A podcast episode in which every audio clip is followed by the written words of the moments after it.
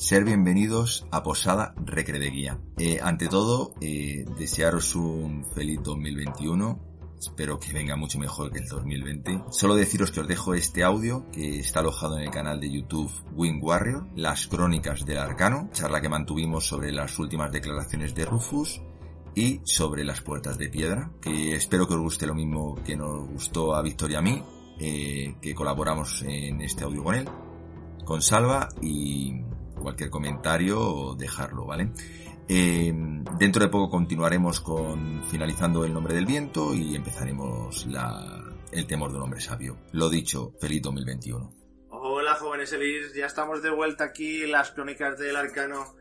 Tras unos pequeños problemas técnicos, creo que sí, que ahora sí, parece que está todo funcionando, si no me equivoco. Perfecto, nos vemos todos bien. Vale, bien, por fin. Habíamos tenido, como he dicho, problemas técnicos. Bueno, empezamos, porque supongo que todo lo que hemos comentado en estos minutos iniciales no habrá quedado grabado. Estamos haciendo un programa especial de fin de año aquí en las Crónicas del Arcano para hablar acerca de todo lo que ha comentado Patrick Rofus, no solo en los años anteriores, sino sobre todo especialmente en este 2020, acerca del tercer libro, ¿vale? Avances que ha dado en este 2020 un recopilatorio. Y como no, ¿quién mejor para ayudarnos a hablar de todo esto que los amigos del podcast Recre de Guía, Diego y Víctor? Os saludo de nuevo. Muy bueno. Hola otra vez. Bueno chicos, estamos en lo que sería en el libro El solsticio de invierno, en el gran duelo. Ahí no sé si recordáis la parte de, de Trevon cuando está Cuoz ahí en la nieve, todo con las máscaras y demás de, de Encanis. Eh, Perdón, en, eh, Salva. Dime. en, en, Trevon no. En Tarbean. Perdón, en Tarbean, perdón. Eso, perdón. Sí, sí, sí. Tienes toda la razón. Y bueno, pues he pensado que aparte de, hablar todo esto, como he dicho, de Rothfuss, que además comentaremos una parte sin spoiler y otra parte con spoiler que avisaremos, eh, había pensado en, en, que nos dierais vosotros eh, por la opinión de lo que os esperáis del tercer libro, ¿no? De qué, qué os, esperáis del tercer libro y qué os gustaría que pasara, ¿no? ¿Quién se anima, chicos? Vamos, empiezo yo. Venga. Eh, bueno, eh, pues vamos a ver. Eh, con lo que ha comentado también, que ha comentado Rufus, de que va a hacer también unos, unos cuentos de Debbie, creo que es, luego lo comentarás, y de, de no, de Debbie, de... De Bass y de Elodie. De Bass y Bueno, yo siempre he mantenido que, bueno, y también ha dicho, pero ha dicho que solo va a ser un libro, que no va a ser dos. Entonces yo siempre he mantenido que, que vamos a tener un libro inacabado. O sea, va a llegar lo que es el último día eh, de los tres, que cuenta su historia, y ahí nos vamos a quedar. O sea, para bien o para mal. Lo que ocurra, unos dicen que va a acabar muy mal, yo espero que no, y a partir de ahí tiene que comenzar la verdadera historia. O sea, cómo va, si él ha provocado la guerra, cómo va a ser capaz de, creemos que un héroe tendrá que solucionarlo, o yo soy muy romántico. Y siempre he pensado, ya lo dije, vamos, lo hemos comentado también en nuestro podcast, que yo espero que, que Elodin vaya, vaya a buscarle allí. Esa es mi, mi idea. Cuente su historia, vaya, vaya Elodin. Si es verdad que es que hay muchas teorías, ¿no? De que ha perdido el nombre, de que ha cambiado el nombre, como, como Elodin que altera en el último libro, que vaya y despierte su nombre o que sea capaz de abrir el baúl ya de alguna forma. No sé, eso es lo que yo espero y luego a partir que empiece a contar otra historia en otra trilogía o lo que quiera escribir. Espero que no tarde 50 años en escribirla. Y lo que sí, si se dejara algo, siempre puede hacer, pues eso, volver atrás y volver a contar una historia o lo que le ha faltado por, por comentar. Acabará con los Chandrian, no acabará con los Chandrian, se aliará con ellos, se demostrará que son inocentes. Tú, venga, mojate un poquito, va. Eh, yo que me da, me da que puede, que puede pasar, no, no creo, pero que sigamos un tercer libro y sepamos también poco con los Chandrian y los Amir. Porque no sé cómo le va a dar tiempo, pero. para más adelante. Para más adelante. Lo que sí está claro es que tiene que meterse, vamos, creo que lo ha comentado, ahora, ahora lo comentaremos, que se tiene que meter en lo de Fata, sobre todo para conocer a Bass. Pero lo de los Chandra y lo de los Amir, yo es que no me atrevo. Es que no me atrevo. Es que como llevamos tantas hojas y no sabemos prácticamente, prácticamente nada de ellos, ya no sé ni que luego todos sean malos y, tanto unos como otros y, demás? Nosotros, nosotros hemos teorizado eso en el programa varias veces. Que en realidad la población vive en un engaño sobre los Amir, como que no fueron tan buenos y que los Chandrian en realidad sí son los buenos. Lo que pasa es que a lo mejor quizá utilizasen métodos no muy popularmente aceptados y, y por eso será denigrado y se les ve mal, pero en realidad quizás sean los Chandrian los buenos. Yo siempre he tenido ese, esa esperanza, ¿no? Que es Sí, como un plot twist ahí para el final de que piensas que son los malos y luego en el fondo son los buenos.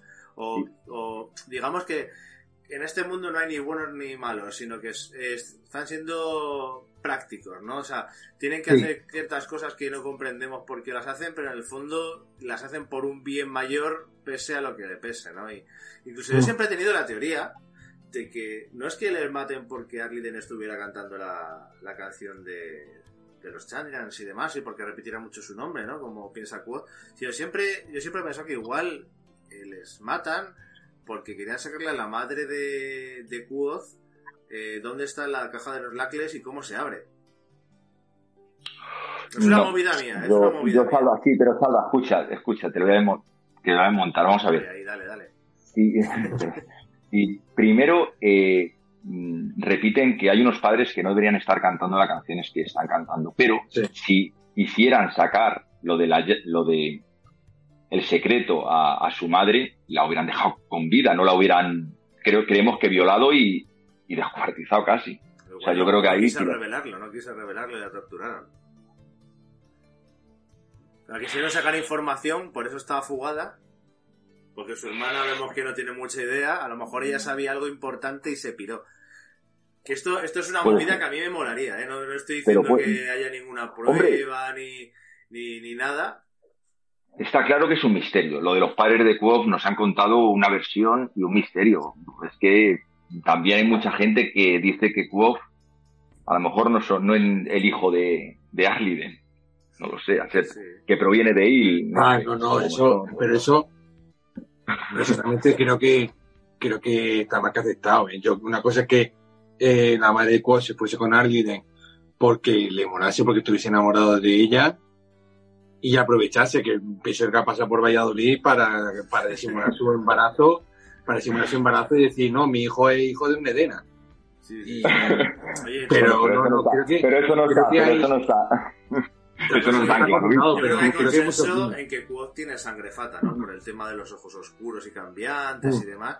Que luego es curioso porque tanto Selitos como Jax se nombra que tenían el ojo cambiante, ¿no?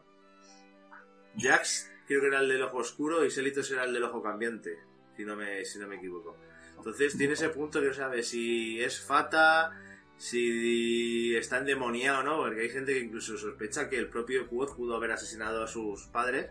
Hay una teoría, ¿no?, de que tanto Dena mata a los de la boda de los Mauzen, quizá por un cambiapieles de esos, un, un bailarín de Sí. pieles, y, y otra gente que dice que igual también el propio Quoth pudo hacer eso, aunque yo en Quoth no lo tengo tan claro por el tema de que estaba en el bosque y cómo se los encuentra y demás, pero hay muchas coincidencias entre ambas ambas situaciones, ¿no? Es, es bastante interesante. Se puede ser. Yo siempre he dicho. Dale, dale, dale, dale, dale, dale, dale, por favor, Yo, dale. yo, yo, yo siempre he pensado que, que Dena y Quoth son, son como espejos. Yo siempre lo he pensado. Que llevan vidas muy paralelas. Sí. Puede ser, Salva. Mira, tenemos ya gente en el chat hablándonos. Carlos Cubilla Solano, a Sally Salen, a Alejandro Velázquez, les mandamos un saludo desde aquí, desde México. saludo a México. Yo sé que Yo a México. en, en todo lo que es Latinoamérica no hay muchísimo fandom de, de este libro. Hay mucha gente muy cabreada con Rothfuss también, pero también hay muchísimo, muchísimo fan, ¿no? En Chile, en México. Eh, bueno, yo creo que compartimos esta afición, ¿no? Y, estas ansias por, por, por saber lo que, lo que va a salir y lo que nos va a esperar el tercer libro, ¿no? Que hay mucha gente que, que piensa que Rothfuss no ha hecho nada y que les invitamos a ver el vídeo de, el vídeo anterior que hicimos en directo donde comentamos cosas que había estado diciendo Rothfuss que había estado haciendo del tercer libro y motivos por los del retraso y demás. Y con este vídeo que estamos presentando hoy, pues os vamos a contar, para aquellos que lleguen un poquito más tarde, un resumen de todo lo que ha dicho Patrick Rothfuss en el 2020 y en los años anteriores acerca del tercer libro, con spoilers, datos sin spoilers y datos con spoilers, ¿vale? Para que veáis que, que sí que está trabajando ¿vale? Los motivos de los retrasos y demás, el que quiera que lo vea en el vídeo anterior, pero hoy nos vamos a centrar sobre todo en el tema de, noticias.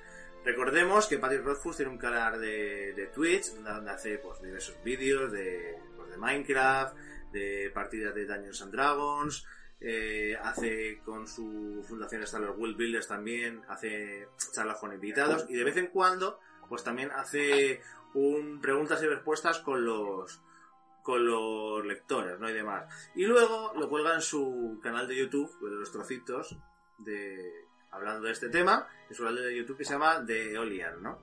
Y bueno, pues los hemos traducidos y aquí los traemos, ¿vale? Mira, también hay gente que, que está desde Argentina mandándonos un saludo, desde Perú, un saludo a todos, chicos y chicas. Eh, bueno, habéis comentado vosotros lo que os esperáis del tercer libro, que os gustaría eh, ver ¿no? en este tercer libro. Ya no solo las teorías que podáis tener, sino que, os apetece ver o que os gustaría para que, molara, ¿no? No sé si tú querías añadir algo más, Víctor. Sí, a mí yo tengo mucha ganas, sobre todo porque ella ha confirmado que lo va a decir, ¿no? Que mm, me gustaría ver em, las tierras que hay más allá del muro de la tormenta. Sí, pero no se sabe nada, ¿eh? No se sabe nada, solamente sabemos el rumor ese que comenta Quoth, que ahí vive un pueblo de cantantes que pueden hacer bailar a los árboles y pueden curar enfermedades con, con, su, con sus canciones. Eh, me gustaría ver eh, esas tierras y me gustaría sobre todo ver em, eh, el, amanecer y el anochecer en Fata. Me gustaría saber qué tipo de gente, o sea, ya dentro de que se supone que hay un mogollón de razas diferentes dentro del mundo Fata, pero en sí una descripción más global de lo que se supone que son esas ciudades que en el mito te cuentan como ciudades de oro, ciudades maravillosas, llenas de un montón de cosas que no podemos ni imaginar. Sí, porque hay corte. Exacto, de su propia corte de nobleza, ¿no? Como si fueran distintos claro, reinos. claro, si hay una corte es que tiene que haber un sitio donde la gente se junte. Y Mael, me gustaría ver. Claro, me gustaría, me gustaría ver esos sitios. Y me gustaría ver dónde están, dónde, dónde, dónde, dónde se ven, dónde están ubicados los, los cambiapieles, aquellos que van, dice que son todo lo contrario a ellos. Me gustaría saber dónde están esas, esas zonas oscuras de, de Supone que Mael, ¿no? Por, lo que dice Bast, están en Mael, que dice que tienen que ver con ellos, pero no se parecen, pero ni siquiera limitan en frontera con ellos. No es una cosa como si hubiera un tercer eh, mundo dimensional, ¿no? Este el mundo humano, el Fata y Mael, ¿no? Aparte. Sí.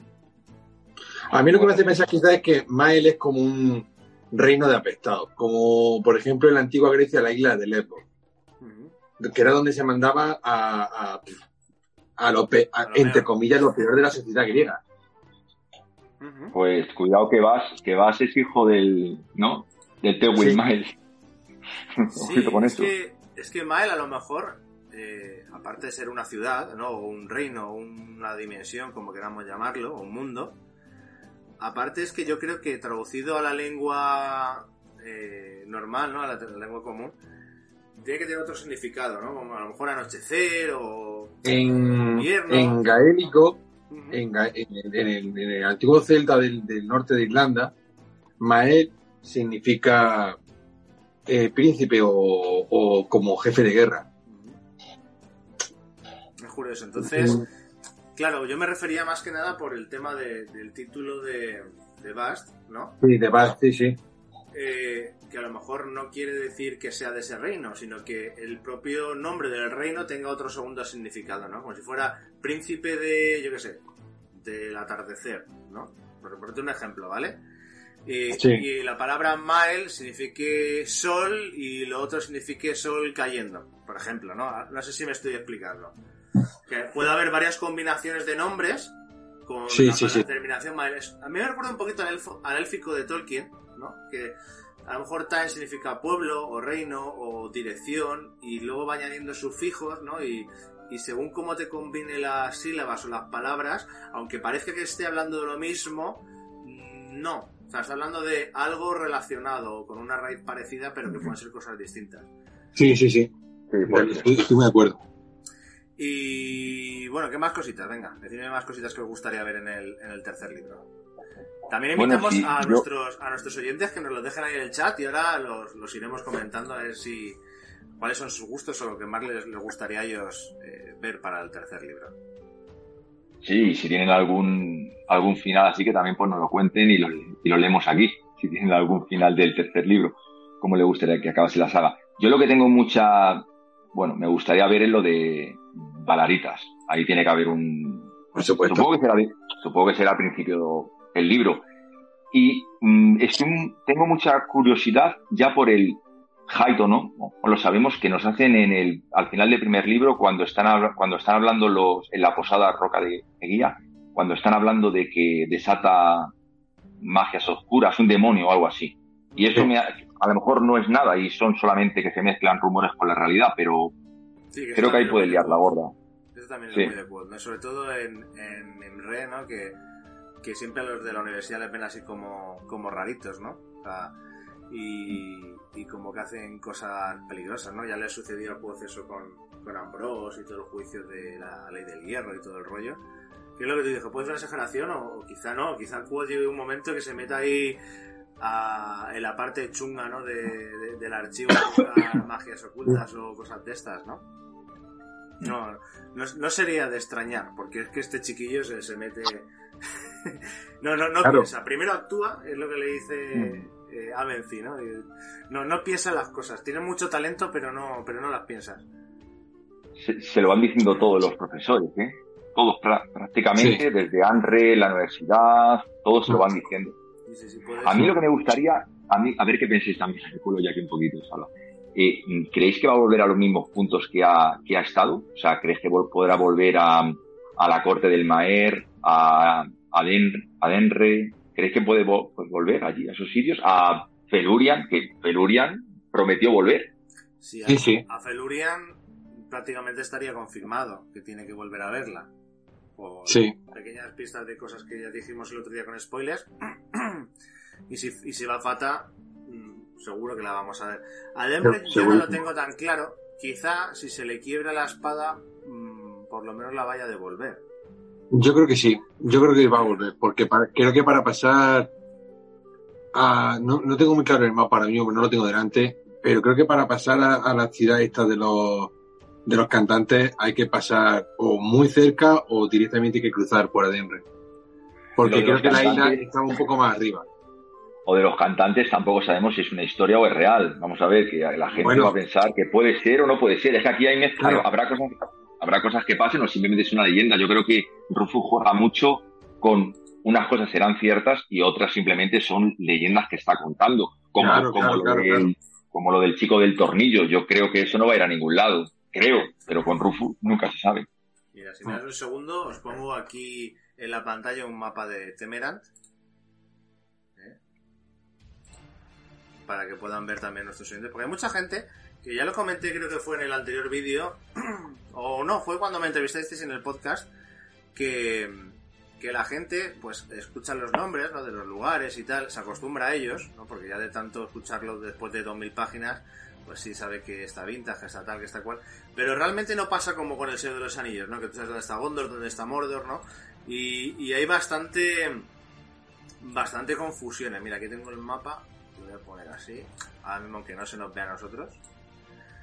¿Vale? Ahí más o menos sería, eh, bueno, el mapa en color sacado de la página de Patty Rothfuss, la que tiene suya, ¿vale? No sé si se está viendo. Eh, vale, sí, sí que se está viendo.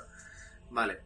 Eh, ahí pues podéis ver los distintos sitios, ¿no? La parte azul, que es lo que sería... lo diré. Ah, las... Joder, la Commonwealth es lo que sería en en castellano. La mancomunidad. Eso, leche, la mancomunidad, que no me sale la palabra.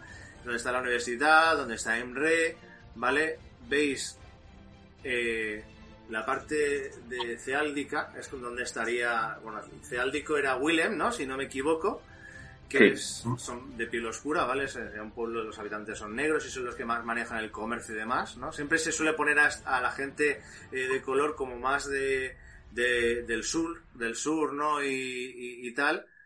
se nos va el tiempo, Salva, creo. Vale. Eh, si se corta un momento, volvemos enseguida, ¿eh? No, no os asustéis, que eso ya nos pasó en otro vídeo. ¿Vale? Luego está el Imperio Atur, que antiguamente fue enorme, que abarcaba lo que sería Modeg y Vintas, que eran provincias suyas, si no me equivoco. Los pequeños reinos que, pues, eh, son, pues eso, pequeños reinos, como si fueran eh, parte de la separación de, de Atur, que han quedado ahí con... Pero casi todos son, digamos, eh, sitios nobiliarios con, con, con poco peso, ¿no? Con poco poder, por así decirlo. Y luego está Vintas, que es donde, donde más pasta hay, donde están los nobles más influyentes y, y demás, donde tenemos, pues eso, la ciudad libre de Tinue, donde está eh, René, Severen, que es la capital, que será mucha importancia en el tercer libro, ¿no? También en el, en el sur está la baronía de los, de los Ansho. Y luego arriba tenemos a Modeg. Modeg es como si fueran eh, los humanos de alto linaje, ¿no? Como si fueran los numenoreanos, por así decirlo, todos rubios, tal. Eh, la nobleza allí es como la hostia, ¿no? Son todos muy poderosos, muy, muy demás, ¿no? Es un, un mundo así un poco eh, extraño, ¿no? Y luego al sur tenemos Il, que Il, pues bueno, eh, según el maestro Gem, es, pues habla muy mal de ellos, el propio Rothfuss dice que, que es mala gente, que se merecían lo que le pasó a Caloptena y, y demás, no sabemos apenas nada de ellos. Eh, y el mar que hay entre medias, pues eh, está lleno de piratas. Algunos parece ser que están incluso bajo la influencia de los, de los Anso, ¿vale? Luego hay una cosita que ma- llama bastante la atención. Es que los pequeños reinos, yo tengo la sospecha que ¿Mm? veremos a los caballeros blancos. ¿Qué son los caballeros blancos? Tienen otro nombre en la novela, no me acuerdo ahora mismo cómo, cómo los llaman, ¿vale? Pero se mencionan dos veces, una creo en cada libro, que porque son jinetes y demás, y creo que está relacionado con las leyendas que cuentan los, los Fata. Los humanos cogieron historias de los Fata acerca de esos caballeros blancos y los hicieron como, les ensalzaron, ¿no? Como que cazaban demonios y demás. Y Bart dice que no, no, que eso lo cuentan a los niños, pero que en realidad es al revés, que era una historia suya y que eran ellos los que los cazaban. Una cosita así, ¿vale? Entonces yo tengo la impresión de que lo, este tipo de jinetes se va a ver en el tercer libro y estará por los pequeños reinos. Por el tipo de ejercicios que hace, ¿vale? Ahí bordeando con él. Pero bueno, voy a quitar el mapa, que yo creo que ya hemos hecho una descripción bastante exhaustiva. Lo quitamos, lo guardamos aquí. Vale, ya hemos vuelto. hemos vuelto. Y, y bueno, eso, estabas comentando que, que para acceder a esas tierras de los cantantes tendría que pasar por, por Ademre, ¿no? Eh, sí, sí. O sea, depende hasta dónde nos quiera mostrar Rothfuss en este libro. Igual se lo reserva todo eso para, para más adelante, para otras novelas. Yo tengo entendido que él, ha- él ha confirmado que en este tercer libro veremos tres lugares nuevos. Uno sería... eh, No, no especifica qué lugares son, pero dice que veremos tres lugares nuevos. Uno, uno será Fata, sí, seguro, ¿no? Seguro. Un reino Fata al menos uno. Claro. y lo demás, Mm, pues, sí. Otro será eh, Renner, la capital, ¿no? Pero, eh, bueno, supongo que sí. Tiene que ser. Es porque, que ya- bueno, es que que- lo, ha- lo confirmado. Eso sí que está confirmado. Ahora luego entraremos Ah. en el tema de, de spoilers y demás. Claro. Y el tercero, que yo creo que todos nos gustaría ver Il, ¿no? O algo de eso. Hombre, él, él tiene mucho rollo con lo de los nudos. Suponemos que ahí sí puede ir, claro. Sí, sí. Así que da lugar, da lugar a muchas opciones, da lugar a muchas opciones, porque también podría ser la antigua capital del imperio de los Lacle. No me acuerdo cómo se llama ahora, donde se supone que la familia Lacle mm, se quedó donde está la, la famosa puerta de piedra. Sí, pero también estaría bien. Eh, yo creo que tiene que regresar a, a Severen, ¿no? A la corte del Maer de algún modo. Sí. que Sí, el Maer sí, le, lleve hasta la puerta de los Lackles o algo, o le necesite urgentemente o, o alguna cosa de esas, ¿no? Eso yo creo que mm, sí que podríamos verlo. No, no, no sé hasta qué punto, pero en teoría el, el Maer es el que le va a llevar hacia la puerta de los Amir, ¿no? Algo de eso.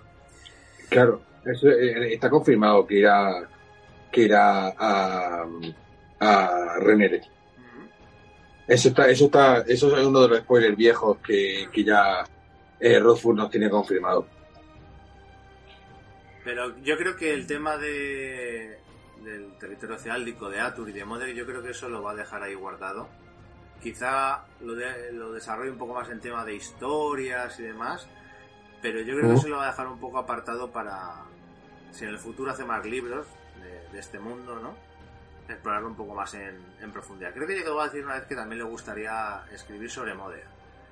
Pero yo no creo que lleguemos a verlo ahora. Por lo menos no veo ningún punto de conexión así potente, ¿no? Interesante que, pueda. ¿Sabe a qué me recuerda? Ir para allá. ¿Sabe a qué me recuerda a mí esto? Eh, no sé si, si vos, alguno de vosotros habréis leído, o seguro que alguno de, los que nos están escuchando lo habrá leído, la saga de El Mr. Aumer, que era, bueno, en, la, en, la, en el mundo de... Mm, lo tengo en la punta de la lengua, dame un segundo, que lo tengo en la punta de la lengua. ¿Qué rollo me está dando? Se me ha olvidado. Bueno, era un, un, hechicero que se le hizo una trilogía. Ah, El Reino Olvidado. En la saga, en la saga literaria El Reino Olvidado em, se hizo una trilogía solamente para presentar al personaje de Elminster. Fue una trilogía, eh, también era intensa, fue bastante compleja, pero al final el personaje no sirvió para nada más. Se quedó ahí y solamente eh, aparecía como el típico hechicero muy sabio guía que ayuda a los aventureros de esta saga o de aquella otra a ubicarse, a, mm, no vayáis por allí, que yo ya vengo de esa zona, ir por aquel otro camino que es más seguro, tomad esto, ¿sabes? El rol del, del, anciano sabio, como el, el amo del calabozo en Dragón y Mamorra. el Gandalf de turno. Sí, pues en eso creo que se va, se va a acabar quedando Quoth. O sea, va, a tener un bombazo en el tercer libro, va a tener un bombazo en el tercer libro, va a quedar impresionante, pero luego no va a servir nada más que para aparecer de vez en cuando y hacer algún momento muy importante en alguno de los otros libros que vaya a ir apareciendo. Yo me gustaría, a mí me gustaría, aunque fuese un capítulo, dos capítulos, dos capítulos, si no pido más, eh, que se fuese a tomar un vinito ahí con, con su primer maestro, con Aventi y se reencontraran. Sí. que, no sería... Además no es tan descabellado, ¿no? Porque, eh, bueno, sigue estando dentro de la mancomunidad Avency, ¿no? En la parte oeste, o sea que eh, no sería muy descabellado que se encontraran en algún lugar. Estaría chulo. Y luego, una cosa que tengo, creo que lo comenté en el anterior, pero es una cosa que tengo igual. Son, además, yo creo que si nos quiere dar momentos así, que nos toque pues la patata, ¿no? Eh, este sería uno, ¿no? Y, el otro, otro que me encantaría es en Avenry, si hubiera dejado embarazada a una de las dos para que se acueste. Una cosa que tengo, eso me encantaría. Que saliese un pelirrojo allí, me encantaría. No sé por qué. Aunque no tuviese, aunque no tuviese, aunque no tuviese historia, ¿no? O sea, simplemente pues allí y tal. Pero solamente el verlo y a mí me gustaría. Sería un momento muy, para que digan que necesiten la, la, los, la, la Mario Sí, sí, sí, sí, sí, Oye, ¿y os imagináis que luego se, se reencuentra con, con Avency y resulta que Avency es malvado y es el que ha traicionado a la troupe? Eso sería un giro de guion de la hostia. ¿Ve? Eso, eso, son, es el tipo de cosas que yo quiero ver. Yo tengo mente ¿eh? me estoy dando cuenta que, que yo... Una cosa es lo que yo creo que va a pasar, ¿vale? Y todas las teorías están ahí, las comentamos. y otra cosa es que a veces se me ocurren cosas así muy maquiavélicas, pero que, que, molaría mucho. no, tiene que ser todo así pam, pam, predecible. pasa, ¿no? Sí, lo que pasa, Salva, es que yo te veo que es como todo si fuese, que puede ser como un plan establecido. O sea, sí, como que entre la, entre la casualidad de que él se vaya cuando matan a sus padres, como que todo es un plan ¿Para qué todo esto? No lo sé. Yo todo que esté predestinado, que Aventi supiese quién es desde el minuto cero, que le estén siguiendo, puede ser, ¿eh? Puede ser, pero no lo sé. Me da... No lo sé. prefiero que haya cosas que estén más al azar que unos planes. Digamos que no me gustaría que Quof fuese una pieza en un tablero. No me gustaría. Mira, tenemos un mensaje en el chat de Sam Sam, que es una de, nuestros seguidores más fieles, estuve también en el otro directo, y nos deja, a mí me da mucha curiosidad saber por qué el agregado al nombre de Bast y Felurian del crepúsculo, porque me suena a la zona donde, habitan, donde habitaba Felurian, pero entonces, ¿qué relación tendría con Bast? Yo creo que lo hemos comentado alguna vez un poco. Claro, ella es dama del crepúsculo y él es príncipe del crepúsculo. En teoría, puede ser que sea su hijo, puede ser que sean hermanos, pero llamarlo muy joven para ser hermano. Puede ser que muera Felurian y entonces Bass sea nombrado príncipe del, del crepúsculo. ¿Vosotros qué opináis? Venga, mojaros un poquito. Sobre todo yo creo que Víctor, que ha estudiado mucho el personaje de Bast, seguro que tiene algo que decir. Hostia. Hostia, pues la verdad es que no me había planteado yo que, que Felurian pudiese morir y que alguien heredase el título. Eh, uf, ojo, eh, que no me ha, que me ha dado una buena, me ha dado un buen hilo ahí para ahí, Bueno, ya, para, para pensar. ya comentamos, dejamos aquí un poco, momento spoiler, pasar un minuto el vídeo, que las pistas parecían indicar que Felurian mataría a Dena y que Sí, probablemente Quoth mate a Felurian. Eh, eso es lo que parece ser el tema de las mariposas, la descripción de cómo come Felurian los ciervos y demás. Parece que son las pistas que nos están dejando en el libro, ¿vale? Que luego no tienen por qué pasar, ¿vale? Sí, hasta que salga el libro todo son teorías, pero son pequeñas pistas que eh, la mayoría del fandom que ha ido hilando eh, lo tiene bastante eh, bastante asumido qué es lo que va a pasar, ¿no? Claro, puede ser, la gente dice, puede ser hijo de Felurian y Quoth, pero ostras, y si, y si Felurian mata a Dena, ¿tú crees que y Quoth mata a Felurian? El hijo de Felurian sería de alumno de Quoth. No tendría mucho sentido, ¿no? Tendría más sentido o que existiera ya o que lo que he comentado antes, ¿no? Que fuera el, al morir Felurian el hijo del nuevo heredero de esas tierras. claro, es que fíjate, hay un, hay un, es que hay mucho, hay mucho, te lo diría, hay muchos hilos que, que relacionan mm, de forma no positiva a Felurian, ¿eh? Quiero decir, em, en, en Adenre, a Felurian la consideran como la muerte del hombre. Es Y que cuando está hablando- lo explica. Sí, perdona, Víctor, es que eh, Sí. Felurian no es ni buena ni, ni buena ni mala, lo, o dice el Wolf cuando un poco mm, tiene control sobre ella al adivinar su nombre o al comprender su nombre. Caprichoso. Dice que es un ser, pues sí, es caprichosa, al final ella es como un ser superior, ella tiene pues unos instintos y, y es su labor hacer eso o lo que, le, lo que ella hace, su naturaleza y lo hace.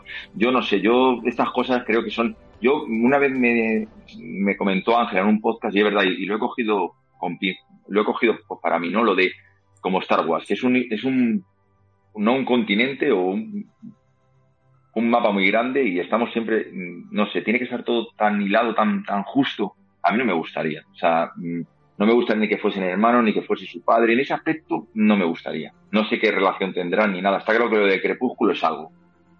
Pero no sé, yo ahí no me atrevo a decir. No creo que salga ahora lo- los, vampiros, ¿no? Por ahí. Claro, a lo que voy, a lo que voy es que cuando están hablando de, de Feluria, y vuelvo al, al tema de lo de Tempi, Tempi le pregunta a, a Quoth si ella es Senti. Y en lo, en, cuando vas desarrollando el tema del lenguaje efectual, Senti se puede representar de tres maneras. Y esto es que un hilo que llevo ya bastante tiempo siguiendo, porque es que a mí el hilo de Feluria me tiene muy intrigado porque que está claro que en, en lo de Felurian hay mucho más de lo que vemos. O sea, Felurian, Felurian nos distrae con el tema de, de- del sexo, pero Felurian cuenta muchísimo. Uh, sí, sí. La, la parte del café y del Felurian. Hay, un- Claro. hay, hay una metainformación ahí, pero brutal, brutal. brutal. Inmensa, Sí, sí, sí. inmensa. Lo que pasa es que nosotros estamos distraídos todo el rato con que Felurian está desnuda, con que Quoth está desnudo y con que van cogiendo como conejos por el claro. Como el truco de los magos, ¿no? Que te muestran una cosa, pero te Claro, tienen la mano claro. por detrás. Pues el tema está en que cuando están hablando de ella, em, Tempi dice que si es Sentin. Y, y Sentin se puede representar de tres maneras. Las manos por delante, como si estuviese cogiendo. em, ¿Cómo se llaman las, las correas estas para los caballos? Sí, las, la- las riendas, ¿no? Con una rienda, como si estuviese cogiendo una espada o como si estuviese cogiendo un arco. Y al principio Quoth em, confunde términos y cree que le está preguntando que si, que si Feluria también es una mercenaria de, de Adem, pero no, no. Luego aprende que, que hay diferencia entre decir Sentin y querer hablar del Ketán. ¿Sabes? Como que hay un pequeño, un pequeño lío por parte de Quoth al principio Sí. y mm, aprende más tarde que en realidad lo que quiere lo que quiere preguntar es si Feluria es uno de los Sice, si ella es uno de los que están vigilando al café. Si no es simplemente esa entidad sexual que está ahí, sino si ella también tiene algo de peso. Ahí, ¿no? Y, y quizá eso pueda explicar por qué Quoth puede llegar, pues se puede ir y puede venir hasta donde está el café sin que nadie lo mate, sin que nadie lo ataque, sin que nadie sepa que está ahí. La propia Feluria le, deja, ¿no? Claro, le, le- le deja Bueno, o, le guía. O, se escapa. Sí. Sí, o Claro. se escapa en un O, momento o le deja o le guía. Hay una, hay una cosa también muy interesante que hablaba el otro día con, con Diego, que le pregunté. Toda la parte de Quoth con Felurian está escrito en minúsculas. Y yo decía, ¿quiere decir esto que es que se están comunicando realmente con la mente? Y me dijo, Diego, dice, no. Dice eso, eh, es que Felurian es tan egocéntrica que solo utiliza la mayúscula para... eh, hablar su nombre. Y, y claro, yo me quedé digo, pero si en el fondo la historia está contando what, ¿no? ¿Cómo puede ser esto? Pero es como que lo tiene hechizado, ¿no? Como que lo tiene absorbido por su magia y hace que Mm.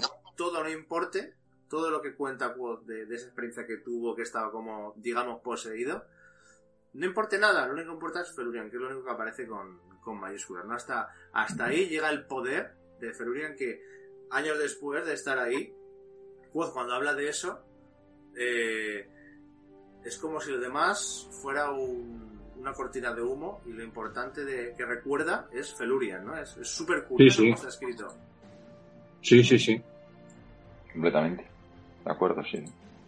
Yo lo que, lo que el otro día explicaste, Salva, yo supongo que, que tendrás datos, pero a mí lo de todo lo que no me cuadra de esto es del tiempo que pasa, que no sé si comentaste que era 7-1, yo no sé si lo habrá dicho Rufus, pero a mí me parece que 7-1 es muy poco, ¿eh? me parece a mí. Siempre pensé que era más tiempo. Es que esto es para escribirlo en, en un papel, porque creo que os hice el cálculo en el, en el grupo de WhatsApp que tenemos nosotros, os hice el cálculo.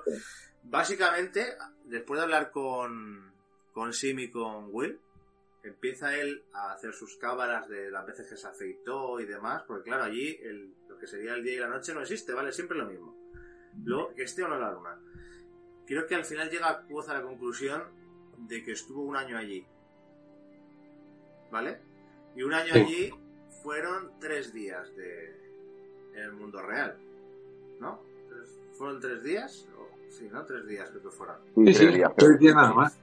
El tiempo de curarse el brazo de, del mercenario. Exacto. Entonces, no es que- entonces estamos hablando que no es, es prácticamente 100 a 1, bueno, 100 típico a 1. Exacto. Vamos, no sé, Sí. son Entonces, Es que no se 400. ha terminado, eh, Entonces, 150 días de. 150 años de Bast. No, Son nada. no, nada. Claro. O sea, son- quiero de decir, invierno. son 150 años en el mundo humano. ¿Cuánto tiempo ha pasado en Fata? Claro. exacto. Es que si Eso sería- estamos hablando, hablando de nunca 100 a lo había- 1, Nunca lo habíamos Pero- pensado, pero la, la próxima vez hacemos un vídeo, si lo colgamos en Facebook, o tanto Salva como nosotros, con los cálculos. ¿sí? sí, sí. con las Claro, matemáticas, que va a ser muy que- interesante. Hay que, hay que tener en cuenta que a lo mejor de esos 150 vas llevados en el mundo real, ¿no? Y cuántos. Sí, Entonces, para calcular, y aún así no se podría calcular, porque si pon que ha estado 148 años en el mundo Fata, pues va a tener 148 años. Lo que pasa es que los No, Fata envejecen más despacio. creo que, creo que estaba escrito que en el mundo humano llevaba 4 años. ¿No? O Dos, algo así. Dos, dos, creo que dos. Dos, dos años. Bueno, dos en la posada. Dos, Dos en la En posada. la posada. Exacto, exacto. No sabemos cuánto, pero vamos, no pasaría mucho más tiempo. Si es que también comentan que va a ser que es muy joven, aún en la posada. No Bueno, sabemos. si queréis, vamos entrando ya en el material propiamente dicho del vídeo, ¿vale? Que yo creo que los, los oyentes lo están esperando. Vamos a empezar con los con los spoilers. Eh, no, con los spoilers, no, con la parte sin spoilers, ¿vale?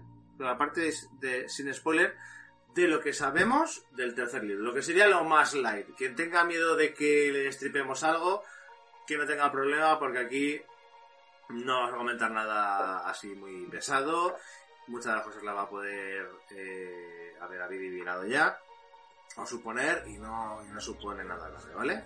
Yo sí que lo voy comentando y si y vosotros pues lo, lo desarrolláis o si tenéis que decir algo al respecto, Ujú. pues lo comentamos, ¿vale? Vale. También nuestros oyentes, si quieren dejar algún comentario al respecto en el chat, os lo, que lo dejen y nosotros lo, lo, vamos, lo vamos leyendo, ¿vale?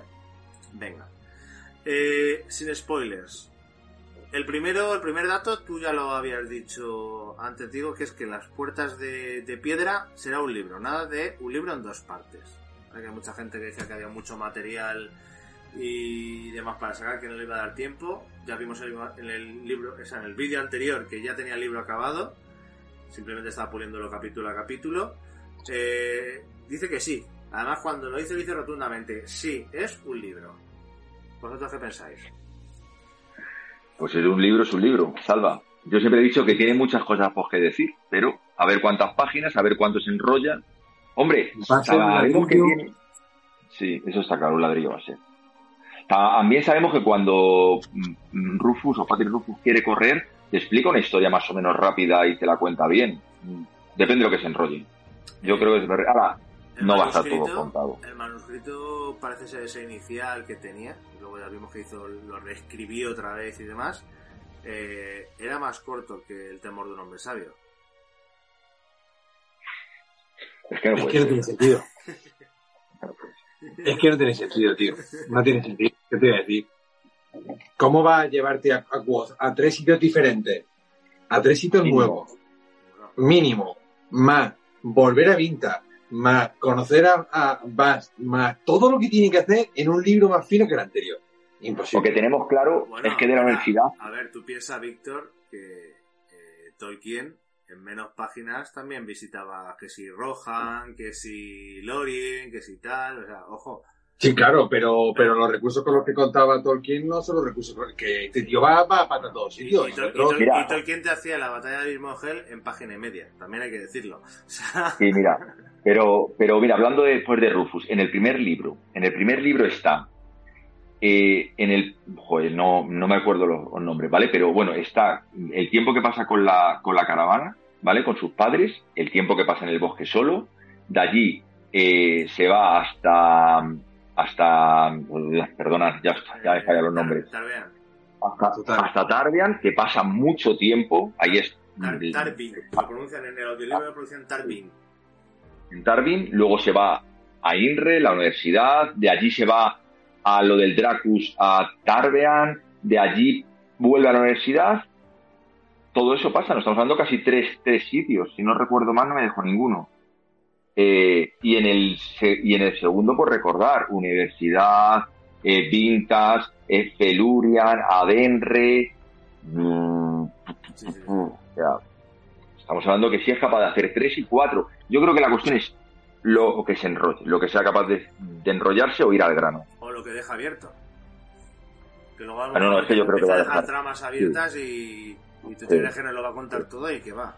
Cuéntalo que y luego puede contarlo y, luego y luego puede y luego hay temas que puede contar con flashbacks. Yo siempre lo, he dicho. Queda también muy muy no de serio de cine para por si quieres llevarlo luego. Luego, luego comentaremos una, una, cosa para que veáis hasta eh, qué punto Rozu cuando no le interesa algo coge y pasa. ¿vale? Luego en otro punto lo comentaremos, ahora veréis. Eh, rollo lo que hizo con los piratas de cuando iba en la travesía hacia, hacia Severen. ¿Vale? Que, eso tiene pinta que lo escribió, no le moló y lo resumió en una página, ¿sabes? Bueno, hay, hay, hay, hay, otro, hay otro caso de esos, ¿vale? Por suerte, al final sí que se, se publicó. Bueno, eh, también ha reafirmado que habrá más libros sobre Temeran, que también lo ha dicho antes Diego, y de hecho, en el vídeo, en ese vídeo concreto dice que tiene ideas de hacer algo sobre Elodin, Bast y sobre Debbie, alguien que yo creo que nos gustará a todos pero que antes quiere acabar las puertas de piedra para que no le den capones y la gente le diga, tío, tienes abiertos tres libros y no has terminado uno, ¿no? Termínalo. Y dice, no, voy a terminarlo y ya entonces me pondré con ellos, ¿no? Por lo menos el, propio Rothfuss es un poco sensato en ese aspecto. Menos mal. Yo, yo creo que esto nos da muchas pistas. O posiblemente está haciendo libros de los personajes, no voy a decir más importantes, pero a lo mejor que sí tienen que ver con la, con el futuro de la obra, o sea, un tipo de universo Marvel, por así decirlo. Sí, sí. sí. también yo creo que los personajes de Elodin y de Debbie han resultado bastante populares entre los aficionados y a lo mejor él no tenía pensado que tuvieran tanta relevancia o que la tuvieran, pero en su momento justo. Y al ver que tanta gente le ha pedido una historia corta de ellos, pues él dice, ostras, aquí puedo sacar pasta y son personajes que molan y que a mí también me molan, pues ¿por qué no lo vamos a desarrollar? ¿no? Pues sí. Pues sí. De acuerdo. Vale. Otra cosita, dice que el boceto lo escribió en 1998 y que como los libros 1 y 2 se revisaron y expandieron, se ha tenido que hacer un montón de revisiones para incluirlas, en el libro 3. ¿vale? Cuando él tenía la historia planeada, de principio a final, eh, esas cosas que incluyó más tarde no estaban, lógicamente, y eh, por eso tuvo que reescribir o a incluirlas o inventarse cosas para incluirlas en el libro tercero. Por ejemplo, no estaba Auri, no estaba Debbie, la posada roca de guía no empezaba así, empezaba diciendo eh, yo soy Quoth y esta es mi historia. Luego el tema de Ambrose era como un antagonista tipo así, era como Malfoy ¿no? y demás, para que nos entendamos todos, pero Mm. luego terminaba un poco como arreglándose. Y claro, luego se dio cuenta y dice, joder, si tengo aquí un antagonista perfecto, ¿para qué voy a hacer que se solucione? Tampoco estaba el sistema de anillos de Severin, tampoco existía Demre, tampoco existía Bast, ojo que esto ya empieza a ser gordo, y Loren se hacía amigo enseguida de él, nada más llegar, y enseguida le enseñaba la biblioteca. Él pensó en, pues mira, le dar un poco más de dramatismo, le damos una vuelta por aquí y tal, para que no tenga tan fácil y que era un poco de, de clímax, ¿no? De hecho, y esto es lo que acababa de comentar antes que, que había otro segundo caso como el de los, los piratas, llegó a escribir eh, vale, la parte de Ademre no la tenía desarrollada, lo tenía simplemente contado. Pero una de sus lectoras beta, no sé si la editora no sé, ahora mismo no me acuerdo el nombre, le dijo que no, hombre, que eso tenía que desarrollarlo, que cómo le iba a hacer sin desarrollar. Y que gracias a esa existencia y que recapacitó, tenemos los tres capítulos de, de donde explican tantas cosas, ¿no? Pero que inicialmente lo de Adenre lo tuvo que hacer porque lo había metido en el prólogo ese inicial cuando habla con Cronista, y lo tuvo que Sí. meter por narices, pero que lo había contado como lo de los piratas. O sea, en plan, fue, me entrené, no sé qué, pim pam y para afuera. Eso, para mi gusto hubiera sido una gran cagada. Hombre, a perfecto. es una de las partes que más me, a mí más me gusta. Desde luego. Está muy bien. Es Está rara, muy, muy bien. es rara, es curiosa, es original. Igual a Sí. todos, no todo el mundo le gusta, pero lo de que original, la parte de Enre- de Enre, no. Yo creo que estamos todos de acuerdo, ¿no? Te guste más o te guste menos, yo creo que es un acierto que al final a Denver se haya incluido eh, Mm. de forma desarrollada de la historia, ¿no? A mí me parece una de las cosas más importantes, de verdad. No sé, el- es el típico no héroe de aprendizaje cuando tiene que pasar un, un proceso para aprender, ga- pues ganarse esas habilidades.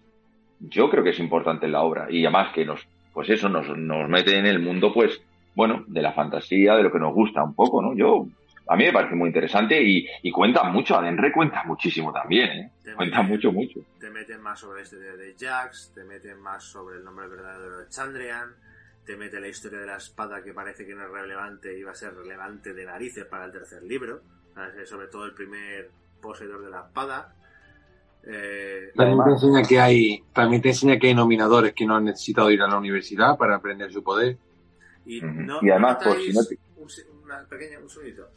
Eh. Una pequeña similitud entre el árbol este, el South este de Ademre y el café.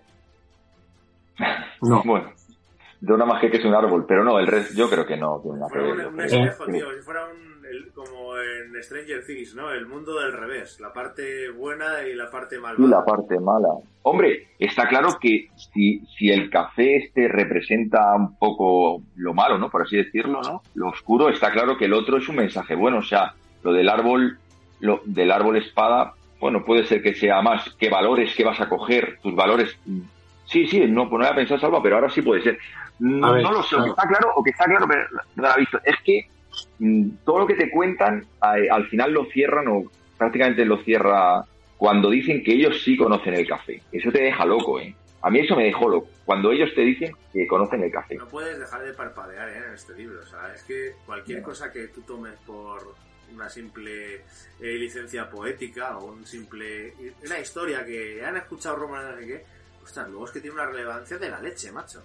No sé, Sí. ¿verdad? Estamos de acuerdo, ¿no? O sea, es un libro que de releer y releer y releer y siempre sigues encontrando cositas. Sí. Sí, sí. De acuerdo. No sé si quieres decir tú también algo más, Víctor. No, solo que, bueno, a ver, también hay que tener en cuenta que es verdad que al café se le ha dado esa, pero porque también él procura, procura hacerlo, ¿no? Que ese, siempre ese tinte de, de ser malo te cuenta la verdad. como él la entiende para hacerte la mayor cantidad de daño posible, pero no por ello deja de decirte la verdad. Y, y, el, y el árbol de el árbol el árbol de espada sin decirte nada también intenta hacerte el mayor daño posible aunque sea de una manera inconsciente porque al fin y al cabo sus hojas pues te hacen sangrar físico, y te pueden físico. claro y te, y te pueden matar igualmente o sea una hoja una hoja que caiga bien caída te ataja la yugular y te mata igualmente y pensamos que te va a aportar algo bueno además pensar una cosa que lo que ha dicho Víctor yo no me ha caído el árbol espada sangras, las hojas del café sanan. Claro. Que es una panacea de todas las enfermedades. Lo malo sana, lo bueno sangra, ¿sabes? Es lo que digo, al final va a ser un mundo espejo, ¿sabes lo que quiero decir? O, sí, o, sí.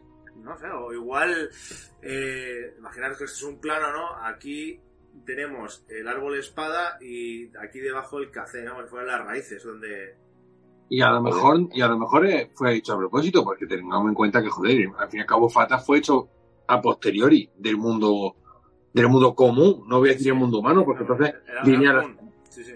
era común. Entonces, pues pues quizás fue fácil para la gente que vivía, los Fata que vivían en el mundo común, decir, bueno, pues vamos a hacer otro tipo de árbol. Y en este caso vamos, a, vamos a encerrar a alguien. a- O, o a donde alguien Telu, donde Telu enterró ahí a Encanis, ¿no? Ahí, y eso es lo que ha quedado Claro. parte de la superficie y lo otro que ha quedado, ¿no? En- Claro. Es que, es que yo cuando lo, lo, lo releí digo, hostia, pero es que tiene algo que me suena familiar, claro. Y, y- y a lo mejor es algo que se nos ha pasado un poco desapercibido. Igual ahora viene algún oyente y nos dice que no, que esto es tal, tal, tal, y no tiene nada que ver, pero... No Pues deja de ser curioso las, similitud- que similitudes que desde la parte opuesta, ¿no? Que mantienen entre ellos.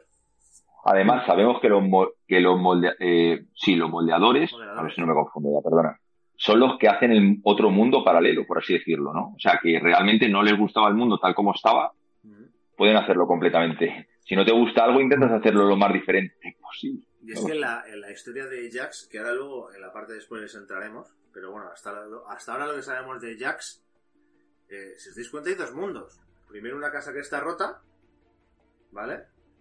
Sí. Y luego él hace el viaje, llega a otro sitio y entonces empieza a desplegar la casa que le ha dado el, el calderero, que eso obviamente es el mundo Fata, ¿vale? Por la parte que de la descripción, del atardecer, el amanecer, es el mundo Fata.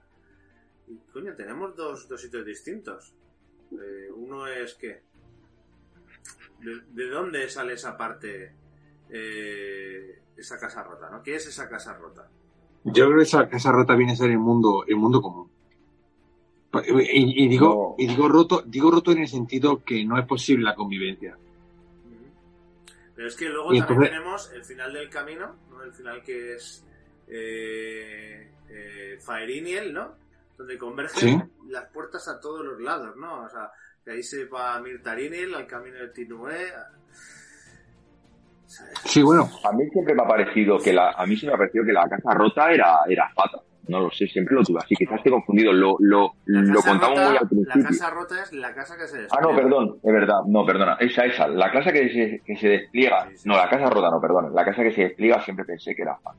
La casa rota no tengo ni idea, la verdad. Pero la casa que se despliega, que la hace mal, la hace rápido, Es que, es que la Eso casa rota era sorprende de que llegue el calderero hasta diga, oye, ¿cómo has llegado hasta aquí si el camino hasta aquí está roto?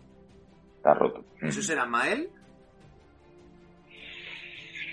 Uf, es que eso salva. Yo reconozco esto, estoy muy verde. roca- las rocas de guía te pueden llevar a sitios peligrosos por caminos seguros o por caminos eh, peligrosos a lugares seguros, ¿no? Eh, claro, es que si Jax estaba en un sitio y llega de otro el calderero y le dice, oye, ¿tú cómo has llegado hasta aquí? Es que es otro sitio distinto. No, es- no sería... Yo entiendo lo que dice Víctor de que puede ser el mundo común, de que estén enfrentados todos, pero claro, si el calderero llega de fuera... A mí lo que me Esto que es-. ¿Eh? Ahora, ahora hablaremos de la historia de Jax porque en la parte de spoilers porque tenemos cosas interesantes de parte de Rufus, ¿vale? Eh, pero bueno, de momento lo dejamos ahí, lo dejamos ahí eh, y seguimos con el siguiente punto, venga. También dice Rothfuss que encuentra más interesante las viejas historias de la guerra de la creación que los últimos 200 años de la historia de Temerant en el presente. Y dice, un matiz, igual hace 200 años no existía Temerant. Lo dice como con, puede ser que no sea nada y os estoy troleando o yo qué sé, o, o tiene un significado oculto. ¿Vosotros qué pensáis? No puede ser que haya sido un tiempo de estabilidad y por eso no te da buena, no da nada. O sea, si tú tienes un momento de estabilidad en un país, realmente no hay noticias interesantes, por así decir, ni buenas ni malas. Pues, Es que a mí, mm, o sea, me, me, recuerda mucho a los curantismos del principio de la Edad Media. Y eso es con lo que nos encontramos en Temera. Con un mundo, con una presencia muy importante de la religión en todos los estamentos. con, el, fuerza, sí. con el nacimiento de la universidad y del conocimiento libre. Bueno, el nacimiento de la universidad ya tiene un tiempo, pero quiero decir, no tiene realmente mucho peso. Siempre he visto el mundo de Temera un poco más avanzado que la Edad Media Europea. Sí, sí, por supuesto. es como de, el final de la Alta Edad Media, al principio como del Renacimiento, ¿no? Ahí sí, sí. Ese, ese, intervalo, ¿no? De que empieza ya sí, un poco más moderno. Claro, todo. claro, claro. El nacimiento de las casas gremiales, de la escuela de oficio y ese tipo de, de, de, de historia. No tan, no tan Pero... novela de caballerías, como mucho. He visto muchos eh, eh, youtubers y mucha gente que hace. Pues, hablando. De, haciendo sinopsis del libro y, y habla de un libro de fantasía medieval. Yo de fantasía medieval, medieval no lo veo. Lo veo más. Yo tampoco. Más empezando renacimiento tipo, tipo Casanova, ¿no? Cosas así. Como sí. dicho, un final de la Edad Media, principio del Renacimiento, ¿no? Donde hay un poco más de cultura y, y todo un poco más evolucionado, más sociabilizado. También supongo que dependerá en qué parte del continente, porque la iglesia sí. antelina está ahí a saco, sobre todo en, en, en Atur, ¿no? ¿Era? Sí, en Atur.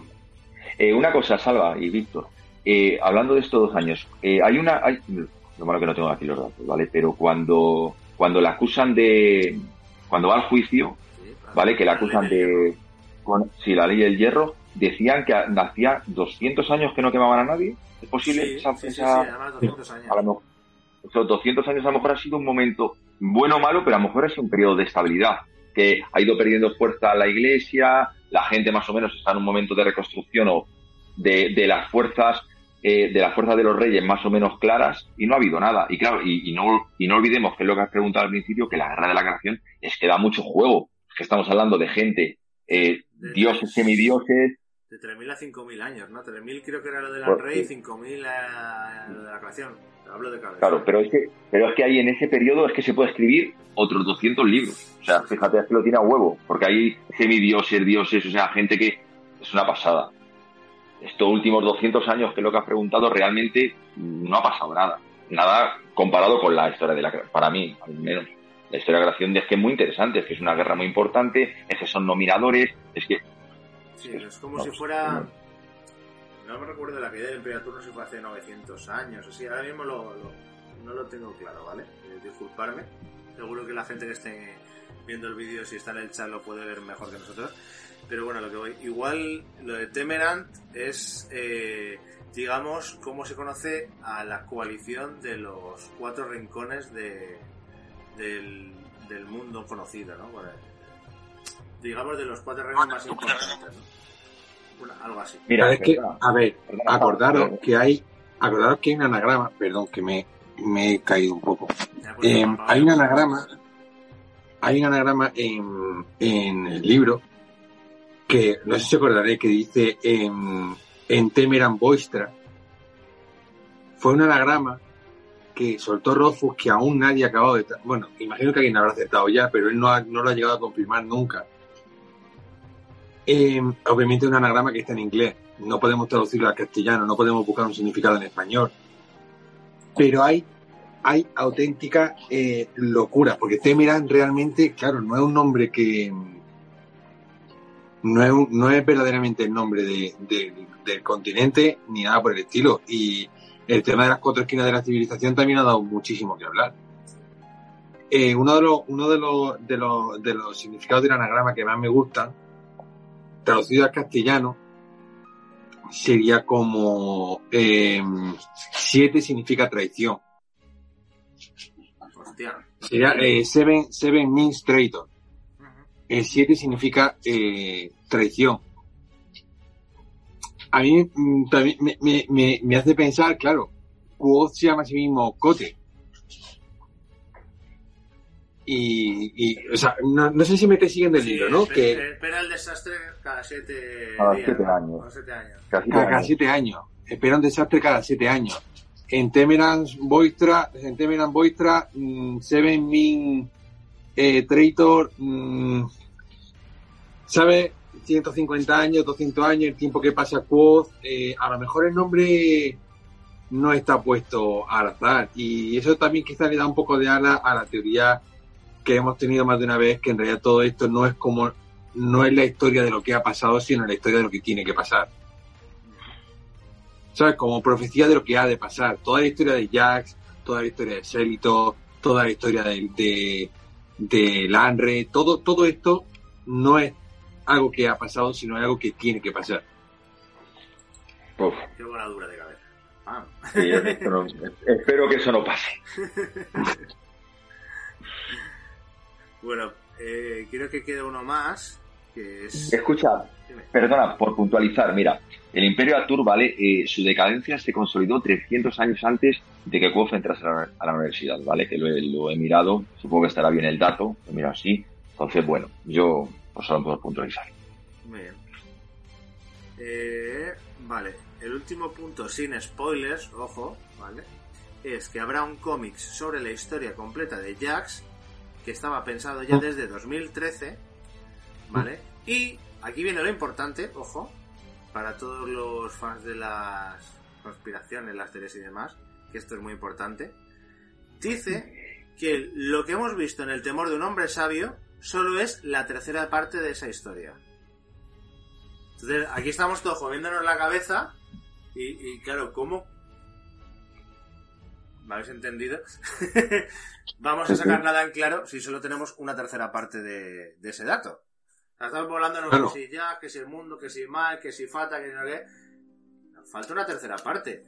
Que sí que es posible que haya algo que se deja entrever que entre Jax que si va a haber eh, Alcacé, que si Jax habla con Selitos y puede ser que sirva para él, que si Jax puede ser la bestia esa modelada, que si a lo mejor lo de la luna hay un rollo con la luna raro, ¿no? La, la luna toma personificación humana, eh, que también tenemos el tema de la espada, que encima es plateada como si fuera hoja de luna.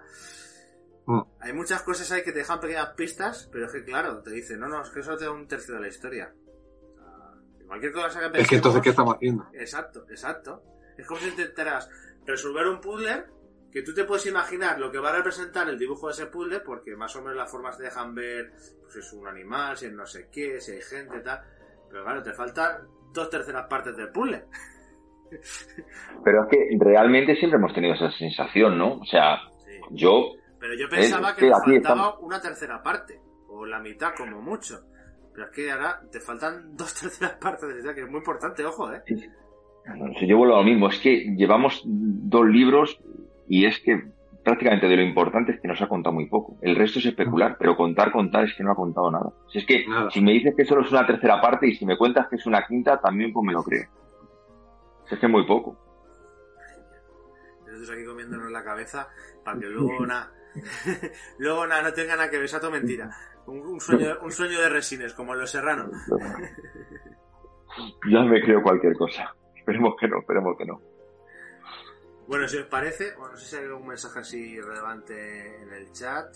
Antes de entrar en la parte con spoilers. Mira, Carlos Cubier nos dice, yo siempre dudé de Agenci. Siendo un miembro del arcano, es poco probable que se marche ni bien se entera de la canción. Que, que le suena raro que Avenci se entere de la canción y salga ahí tomando la de Villadiego. Hombre, pues, pues, acuérdate que él lo deja decir, él lo deja caer cuando dice, cuando está hablando de, ay mira, de verdad. sí, mira, cuando, cuando, eh, sigo yo, Víctor, cuando está hablando con sus padres sobre el futuro de Quo, ¿vale? Allí le dicen, eh, bueno, antes de eso, eh, él, le, le, preguntan, perdón, los padres a Venti, le preguntan que qué sabe él de los, de los Chandrians. Y él, bueno, es cuando dice que él sí cree y le dicen, bueno, es que te pensábamos que eras como más, al ser más culto que no creerías en estas supersticiones. Y le explica que cada región tiene sus supersticiones, que para acá y para allá, que él no está loco, que quiere hablar ahora realmente de serio por de lo que Kwon va a ser de, pues, de mayor. Y ahí es, sigue visto, perdona. Claro, claro, yo, yo, iba a eso. Cuando él está hablando de las supersticiones, dice, mmm, no, no, no, podemos demostrar que, sean, que, que, no sean ciertas, pero no por ello dejamos de hacer uso. Como cuando vosotros paráis en, la, en las piedras de guía. Exacto. Porque se dice que os va a dar suerte. pues no lo podéis demostrar. De verdad, ¿no? Detrás.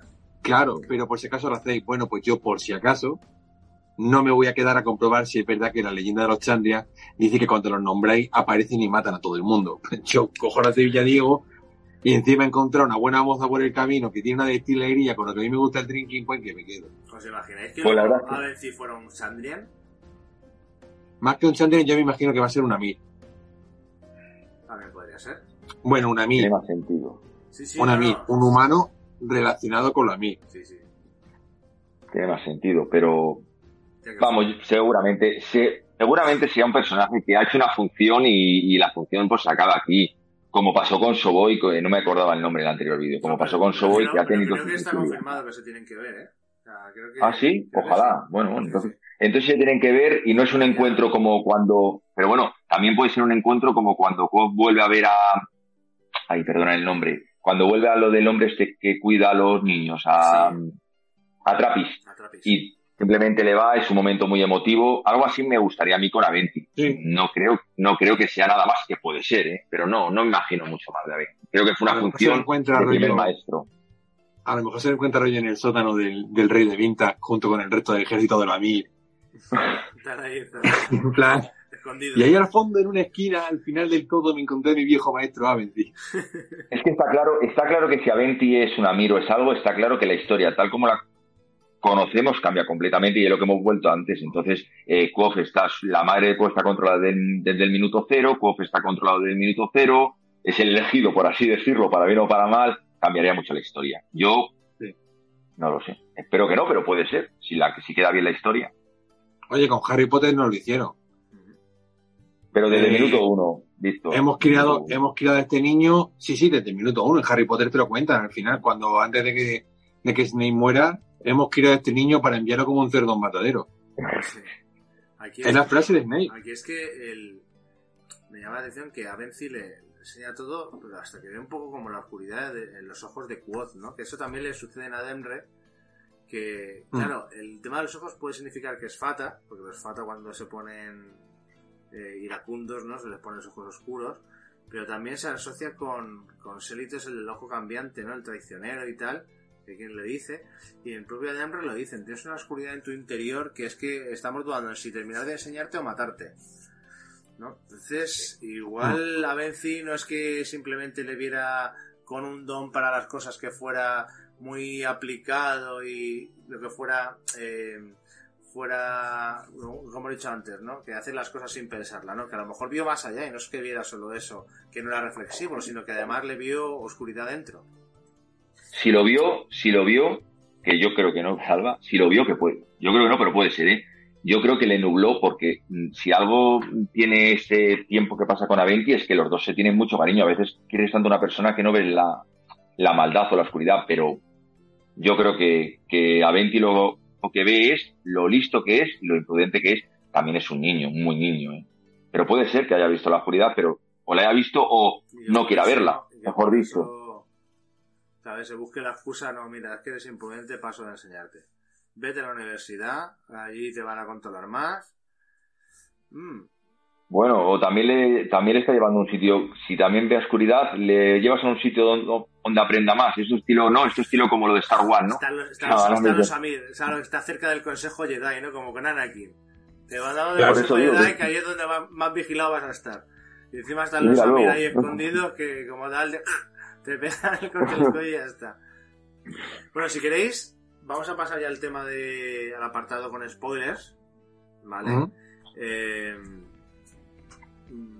Perdona, Salva. A mí, yo estoy aquí hablando, estamos aquí y Víctor. A mí me gustaría también saber tú, también lo que opinas de cosas, porque tú seguramente tienes mejores ideas que nosotros y te estás callando todas. Todas para tus vídeos. que, que, te estoy cazando. Yo es que tengo una parte eh, de análisis de teorías de en plan pistas, ¿no? Eh, resolviendo pistas tipo detective, que es lo que más o menos sé que... Y luego aparte luego están las cosas que a mí me molarían. A mí me molaría y, se me va mucho la cabeza de, ostras, pues yo si fuera el escritor hubiera hecho este giro de guion que no, que no espera nadie y, hubiera volado la cabeza a todos, ¿no? Pero bueno, de momento con el tema de Jax yo creo que soy bastante... Sí, sí, claro.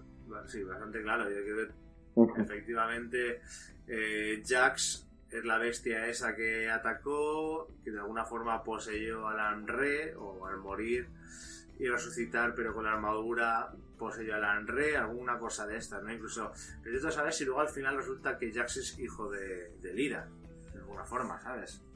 Porque también sabemos que Lira es modeladora, aunque eh, parecía que era una poderosa nominadora por la forma que se dice de que si es terrible y demás, parece que es una modeladora encubierta, ¿no? Y la guerra mm, no es entre fatas y humanos, como mucha gente piensa, sino es entre humanos eh, guerreros, humanos normales, por así decirlo, contra eh, demonios o criaturas de más allá que son, se supone, criaturas modeladas o seres modelados, ¿no? La gente que vendría de Mael, por así decirlo, ¿vale? Y ahí está Mirzarin en el medio, que parece que es Mirzarin, por la forma que lo describe, es una ciudad fata. Aunque sea aliada de todos esos eh, reinos, es una ciudad fata que como todavía no existiría fata o está en la tierra o es anterior a todo esto y está en la tierra aunque sea una ciudad fata. Entonces ahí, ahí hay muchas cosas raras todavía por resolver. habría que desarrollarlo mucho. Puede ser que fuese una ciudad fata en su origen, pero que una vez que los fatas emigraron, la ciudad sí quedó vacía y quedó ahí. O, que fuera el último reducto fata en el mundo humano. O que fuese el último reducto, claro. o fuese quizás, yo que sé que te digo yo, como un lugar de reunión. Claro, porque ten en cuenta que Mirzarinia se supone que está al final del camino, ¿no? Que es eh, Faeriniel. Selitos tiene el ojo cambiante, como los Fatas. Te dice que es una ciudad blanca, que brillaba. Eso muy normal no es. ¿Sabes? Y te dice que había siete ciudades más una ciudad. O sea, estaríamos hablando a lo mejor de siete ciudades humanas más una ciudad, que sería la ciudad Fata, eh, todavía en el mundo común, ¿no? Y el enemigo vendría de fuera, que vendría de Mael, que serían los modeladores que una vez que los nominadores dijeron, oye, cortaros un poco, no quisieron cortarse, ¿sabes? Porque sí que es cierto que hubo modeladores que no, digamos, no fueron malvados, ¿vale? No todos los modeladores son malvados, ¿vale? Estaban los modeladores que, y los nominadores. Los nominadores le iban poniendo nombre a las cosas y los modeladores eh, se apropiaban de esos nombres, ¿vale? Para cambiarlas a su antojo, ¿vale? Y se transformaban a sí mismos, que es probablemente lo que sean los, los Chandrian, ¿vale? Y esto cuando entramos en la parte con spoiler va a ser muy interesante porque hay un punto que va a ser clave. Y hubo unos modeladores que decidieron eh, cortarse un poco y, aunque supieran modelar, no utilizar la modelación para fines malvados o para manipular las cosas que sabían con ese nombre, y hubo otros que no lo aceptaron, que parece que son esos enemigos que vienen más allá de la Sierra de Borrasca, que vendrían de, de Mael, ¿vale? Que si os dais cuenta, es exactamente lo mismo que se encuentra en la historia de Telu, con el tema de los demonios y los que se volvieron al camino y los que no quisieron volverse, pero encontrado de forma por la iglesia cambiando algunas cosas, ¿no? Entonces, yo creo que el final de todo va a ser eso, ¿vale? Siete ciudades humanas más una fata en el mundo normal. Los fata ya se han pirado al mundo fata, ¿vale? Para estar ahí tranquilos, porque el mundo fatal lo han creado los modeladores, primeramente, eh, no con fines malvados, sino con fines de desarrollar sus poderes y demás, y tal, pero hubo unos que ya, como Jax, que quisieron apropiarse de las cosas y son los malos, los que se están enfrentando, ¿vale? Esto es un poco complicado, yo sé que habrá algún oyente que ahora lo esté descubriendo, porque se haya leído el libro, se lo haya leído una vez y le haya molado y haya oído esas historias, pero bueno, yo creo que lo hemos recompuesto un poco el puzzle, un poco para poner en situación. Yo creo que, se entiende bastante. Y bueno, si tenemos un tercero de tampoco podemos saber mucho más, pero parece que hay un poco. No se sabe si Selito será malvado al final, o, o tenía un rollo ahí entre Selitos y Lira, tipo guerra de Troya. Eh, el café, ¿quién es el café? El café, hay gente que dice que es Encanis, hay puede ser también Chael, o Café Chael, que fue el forjador de la espada, que esa espada parece que está hecha con material de, de luna, ¿vale? Sí. Lira parece que sí que es la esposa de Lanre, pero es modeladora en secreto. Por eso el tema de que igual pueda estar enamorada de alguien. Puede ser que Jax sea su hijo.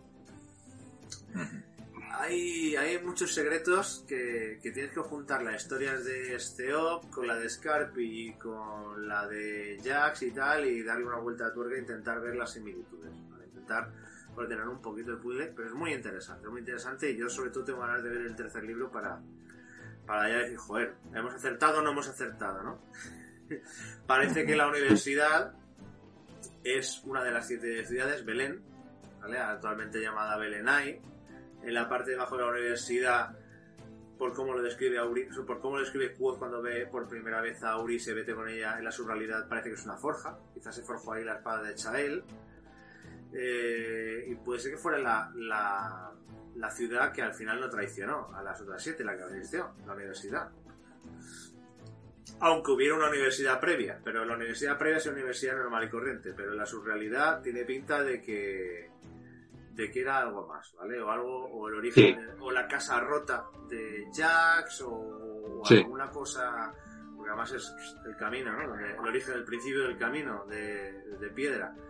Ahí hay, ahí, hay, ahí hay mucho. Y yo creo que el Belen, Belenai claramente es una distorsión del nombre con el paso de los años. O sea que tenemos ya sí. una. Eh, ¿Qué más? Bueno, hasta ahí es lo que pienso yo. del, del, tercer libro. Ya lo demás es que yo me meto ya en, en follones ya de, de, cosas que me molarían a mí y la verdad es que no están muy, muy fundados. Te voy a hacer un, un, un paréntesis en esto, Salva. Eh, ¿Tú crees que lo de la historia esta es un libro que no ha comentado nada Patrick? Parece que se ha olvidado todo el mundo lo de la, la, la Niel, la rejuvenecida, que era un relato corto que se supone que iba a salir de este personaje también. Ah, sí. pues, yo, yo no, ¿Os acordáis? Yo no. No, bueno, pues eh, iba a sacar, bueno, ya lo anunció, creo que fue en el 2004, en un relato corto de, bueno, aparece un par de veces en el libro, ¿no? Comentándolo una mujer, que era un personaje así como, no sé cómo decirlo, mitológico, ¿no? Pero, bueno, con, mítico. A ver si. Y bueno, mítico y tal, y bueno, ya lo investigaremos y ya. Y bueno, y yo, yo no sé si es que se supone que él lo tenía escrito hasta el, llegó a leer un, una parte. O sea, y yo creo que no sé si lo habrá cortado para no contar esta historia y la está desarrollando mejor. Yo creo que esta historia de, la guerra de la cárcel y todo esto, es donde, yo creo que es una de las partes que más se le está atravesando a, a Patrick. Y creo que este no quiso sacar nada para reestructurarlo todo, en mi opinión. Porque creo que es una cosa que es que no sabemos nada, es que es una cosa que es que ahí sí que es especulación 100%. El de guion que al final que nos va a dar para rematar sí, la historia y lo quiere, lo quiere más a bien. ¿no? Sí, además que vemos que está la historia, la, la, también hay que confrontarla con la historia un poco de los telinos, que con, eh, yo creo que ahí va a dar mucho juego. Es, una, es, un tema, a mí es un tema que de verdad me causa, es donde más me, me causa el, el no saber. O sea, yo te escucho y muchas cosas así, pero jo, es que digo, madre mía, cuánta información reconozco que tienes y sé que te lo estás preparando, le has dado muchas vueltas.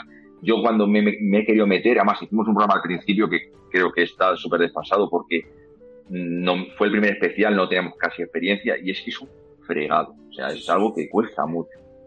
Entonces yo creo que... Son libros de releer, de leer, de leer, y crees Eh, que yo creo que- sabes que a- todo y vuelves a releer y dices, ostras, es que... Y, a- y además que yo creo que aunque releas esto mil veces, luego si dirás, ah, cuando, cuando te lo expliques dirás, ah, sí, ahora sí. Pero creo que a día de hoy es que este, hay muchas, muchas lagunas ahí. como, O sea, creo que nos Marvel, falta... como en Marvel cuando no sabíamos el origen del Obedno, ¿no? Y los cómics te empezaron a soltar pistas y toda la gente ahí haciéndose sus paranoias de, de que será, que será. Y ahora todo el mundo, sí, hombre, si este, el proyecto Claro. Marvel, no sé qué, eso, Sí, te lo ponen en la Pues peli, te lo ponen en la peli. Pues sí, sí, yo creo que va a ir un poco ahí, que tenemos muy poca información. Muy poca, porque yo creo que hasta Ruzu, yo creo que es una de las cosas, y supongo que algún día en una entrevista no me extrañaría que, que lo dijese, que es donde más se le ha atravesado porque da mucho juego. Es que son personajes míticos, es que son personajes muy poderosos. Y yo ahí estoy de acuerdo Sí. con él en el, en el que en el que es mucho más interesante la parte de la guerra de la creación que la parte de la historia, digamos, presente o cercana al presente de, de Temeral. ¿no? Ahí, ahí hay mucha chicha que contar.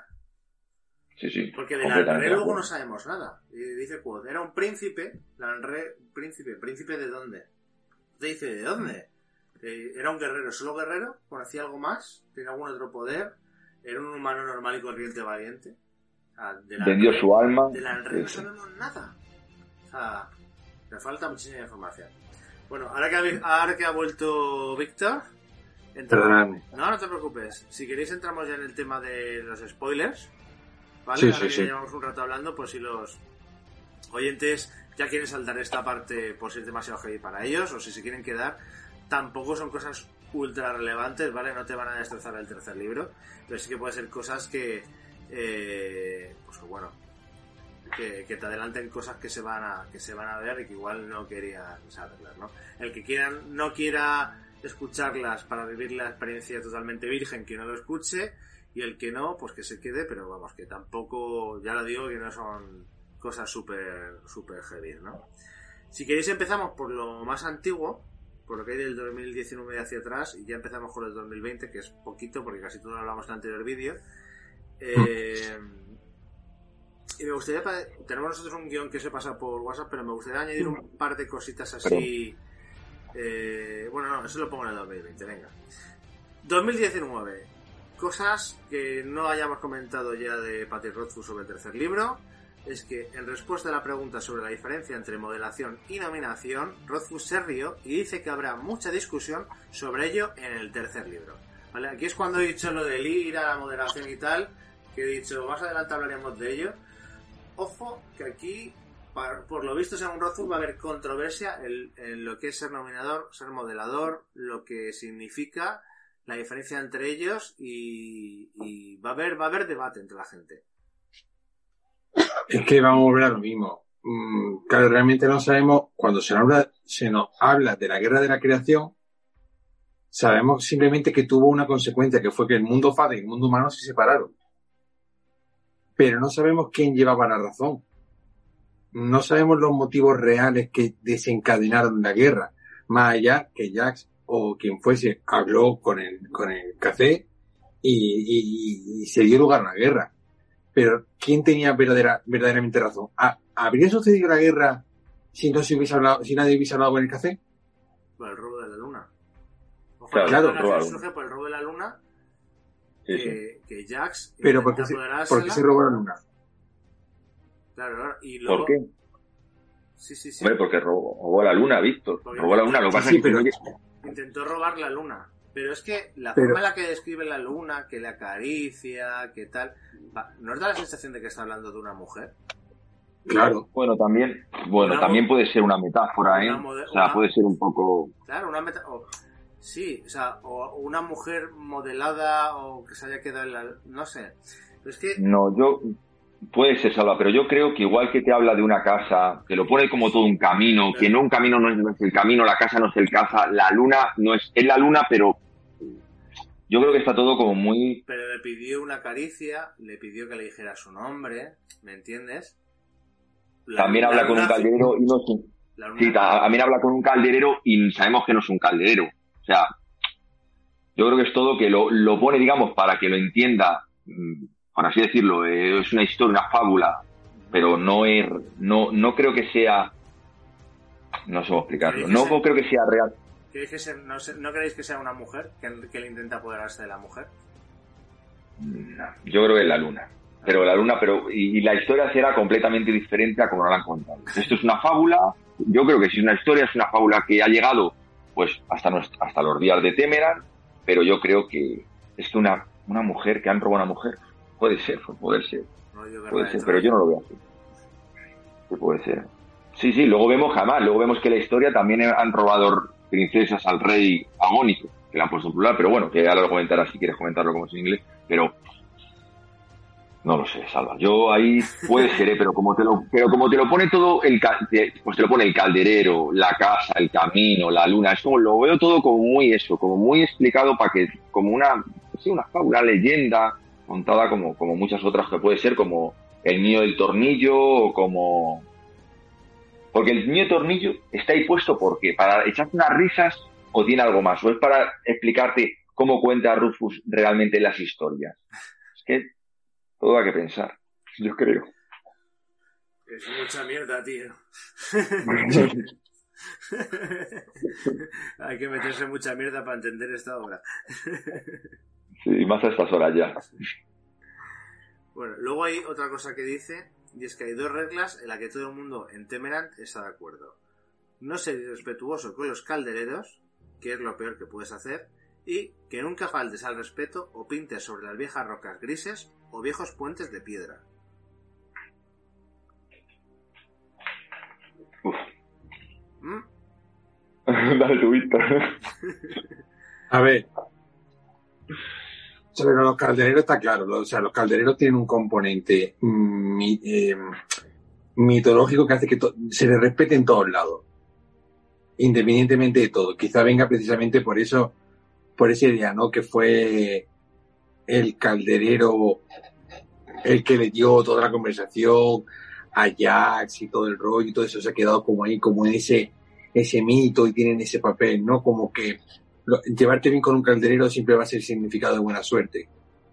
No sé, eh, el tema de los caldereros, bueno, me parece más mitológico que otra cosa. Lo que sí, Sí. que me llama la atención es lo de que nunca faltará el respeto ni pintará etc.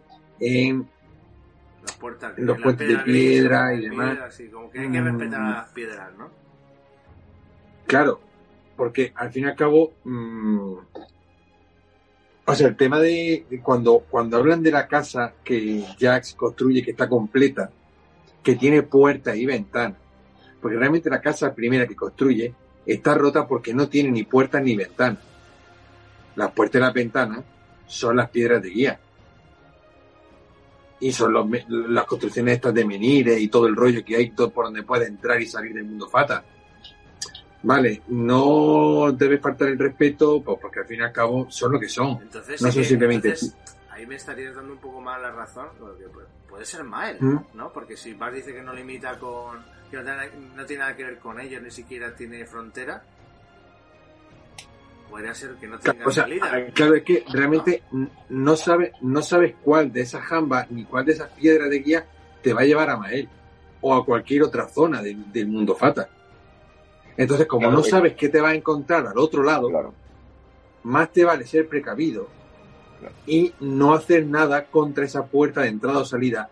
Vaya a ser que lo que entre o salga de allí la tome contigo. Eso es lo que pienso yo. Esto es un, un tiro, ¿no? Al, al- creo que es el, al Warcraft, ¿no? Creo que es el, que o sea, había puertas, tú pasas a un sitio, pasas a otro, diferentemente. Sí, yo que sí, igual. pues, bueno, más que puertas son portales. Pero bueno, portal. es Pero que re- realmente esto no deja de ser un portal, Sí, Víctor. claro. O sea, Sí, sí, sí, sí, sí, sí, sí, sí. está claro. Y luego el tema de los, de los caldereros, no sé si lo puse al grupo de WhatsApp nuestro, o lo llegamos a comentar en anteriores vídeos, es que en inglés, eh, a ver cómo lo explico. Realmente la palabra calderero no estaría muy bien traducida al castellano, sería algo más como chatarrero. Sí. Y la palabra inglesa mm, tiene que ver con uno de los dioses. Ahora mismo no, me acuerdo. Ay, eh, no, me acuerdo ahora mismo, ¿vale? Si se me viene a la cabeza lo, lo comentaré. Entonces, como si fueran los discípulos de. o los sacerdotes discípulos de, de ese, de ese dios. ¿Vale? Ahora, ahora mismo me acuerdo porque la palabra en inglés de ese dios es como el comienzo. Ah, vale, Mend. Men- Menders en inglés es calderero, Menders es calderero, que sería más como chatarrero en castellano, ¿vale? No exactamente calderero. Y Mend es, pues eso, uno de los, uno de los dioses de, de este, de este mundo, ¿no?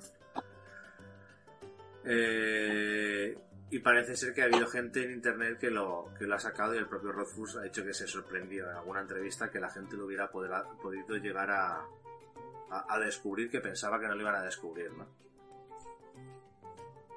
Somos, somos muchas miles de personas, llevamos muchos años esperando, alguien tiene que dar. Claro. Es que, en fin. Venga, pues. También hay gente que dice, Sí. también hay gente que dice que los caldereros en realidad son fata glamorados. Son, son, son humanos disfrazados que van por el mundo aprendiendo de nosotros. O viendo cómo, cómo está el mundo.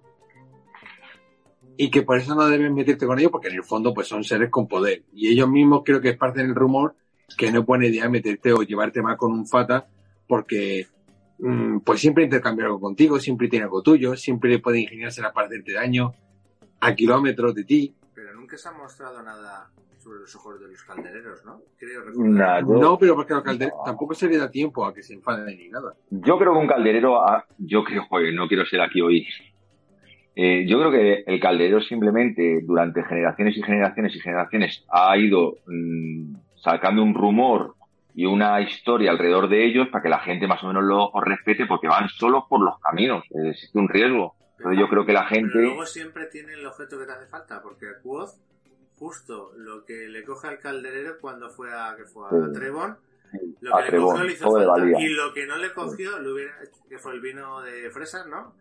Le hubiera hecho falta precisamente. ¿Ves? Es curioso eso. Pero de, ¿de verdad pensáis que todos los caldereros tienen ese... No lo sé, puede ser, pues, no lo sé. Es como si tuviera Puede la, ser, la pero- visión de futuro, ¿no? Sí, del futuro. No lo como.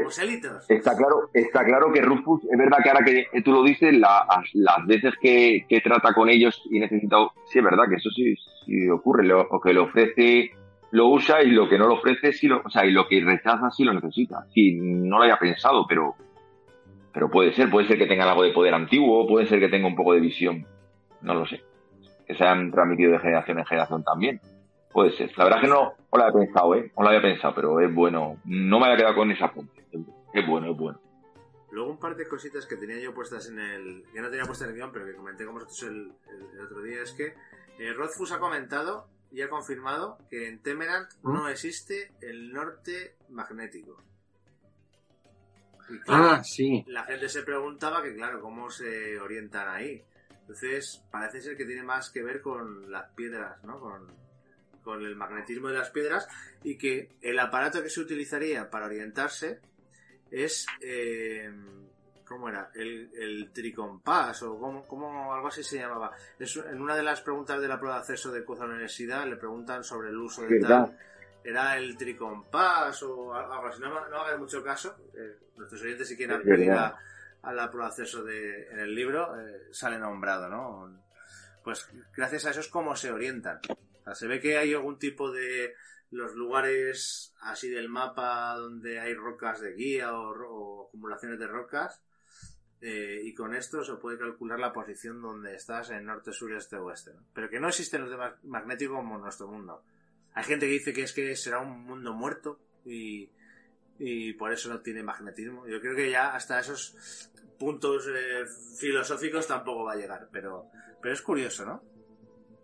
Sí, sí, muy, muy curioso. Sí, la verdad que mira, me-. Sigue tu visto. No, no, que, que me, me llamó muchísimo la atención porque se me hace muy difícil pensar que un planeta pueda existir. O sea, amanece y anochece y hay una luna orbitando. Mm, por narices necesita un norte y un sur.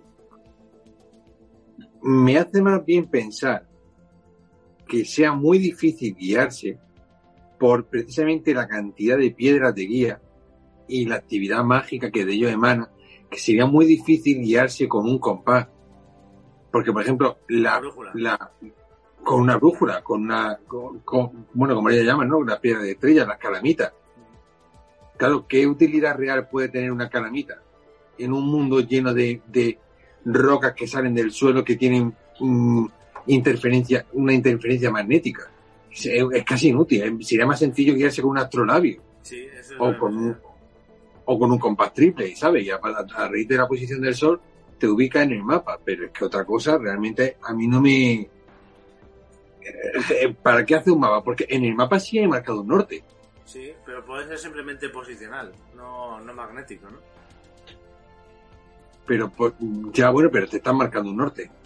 O sea, eh, si, si, si hay un sol y hay una luna, por narices tiene que haber un eje. Yo creo que ahí fue un poco ida de olla de, de, rojo, Bueno, bueno, aquí tampoco, aquí, tam- aquí tampoco te cierte lo del eje de la luna. Aquí a lo mejor las, las reglas no tienen el mismo, o sea, que, la- que no tienen las mismas reglas que, que lo que pensamos. Eso tampoco yo me esperaría mucho. Hombre, claro, tam- también es verdad que no te confirman que, que el planeta, porque obviamente creo que, imagino que carecerían de, de conocimiento real para verlo. Imagino que mm, puede existir la teoría, ¿no? De que el planeta sea el centro de ese universo. ya, que, ya, yo ahí, ahí yo creo... Anderson, ¿no? ya, ya, nos vamos por otros universos, otros planetas, claro, sí, sí, otro sí. cosmere, ¿no? Bueno, no creo ni que lo explique Rufus. No creo ni que llegue. Pero igual lo ha soltado y, y, aunque no signifique nada, eh, es, es, algo de información que luego va a ser útil para otra cosa del tercer libro. O sea, claro, es que al fin y al cabo un mundo, es un mundo alterado, porque la luna entra y sale de, de la dimensión. Eh, tiene mareas, mucha influencia. ¿Eh, ¿Perdón? Ahí las mareas tienen que ser súper raras. Claro, tienen que ser súper malas. Y incluso los, los periodos de, de, de la hembra de, de, de todas las razas mmm, tiene que ser jodido. Tiene que ser un mundo complicado. Y con tanta actividad mágica. Porque al fin y al cabo, aunque el humano no lo perciba, eh, es un mundo cargado de muchísima magia. Mm, tiene que ser difícil guiarse con métodos ¿sabes? Más, más, naturales, por así decirlo, más normales. Una, una de las cosas que la gente no, no, suele saber, ¿vale? Ahora que has, que has nombrado esto de, como nombrado de la luna y de, de, los periodos y demás, el periodo, ¿cómo es?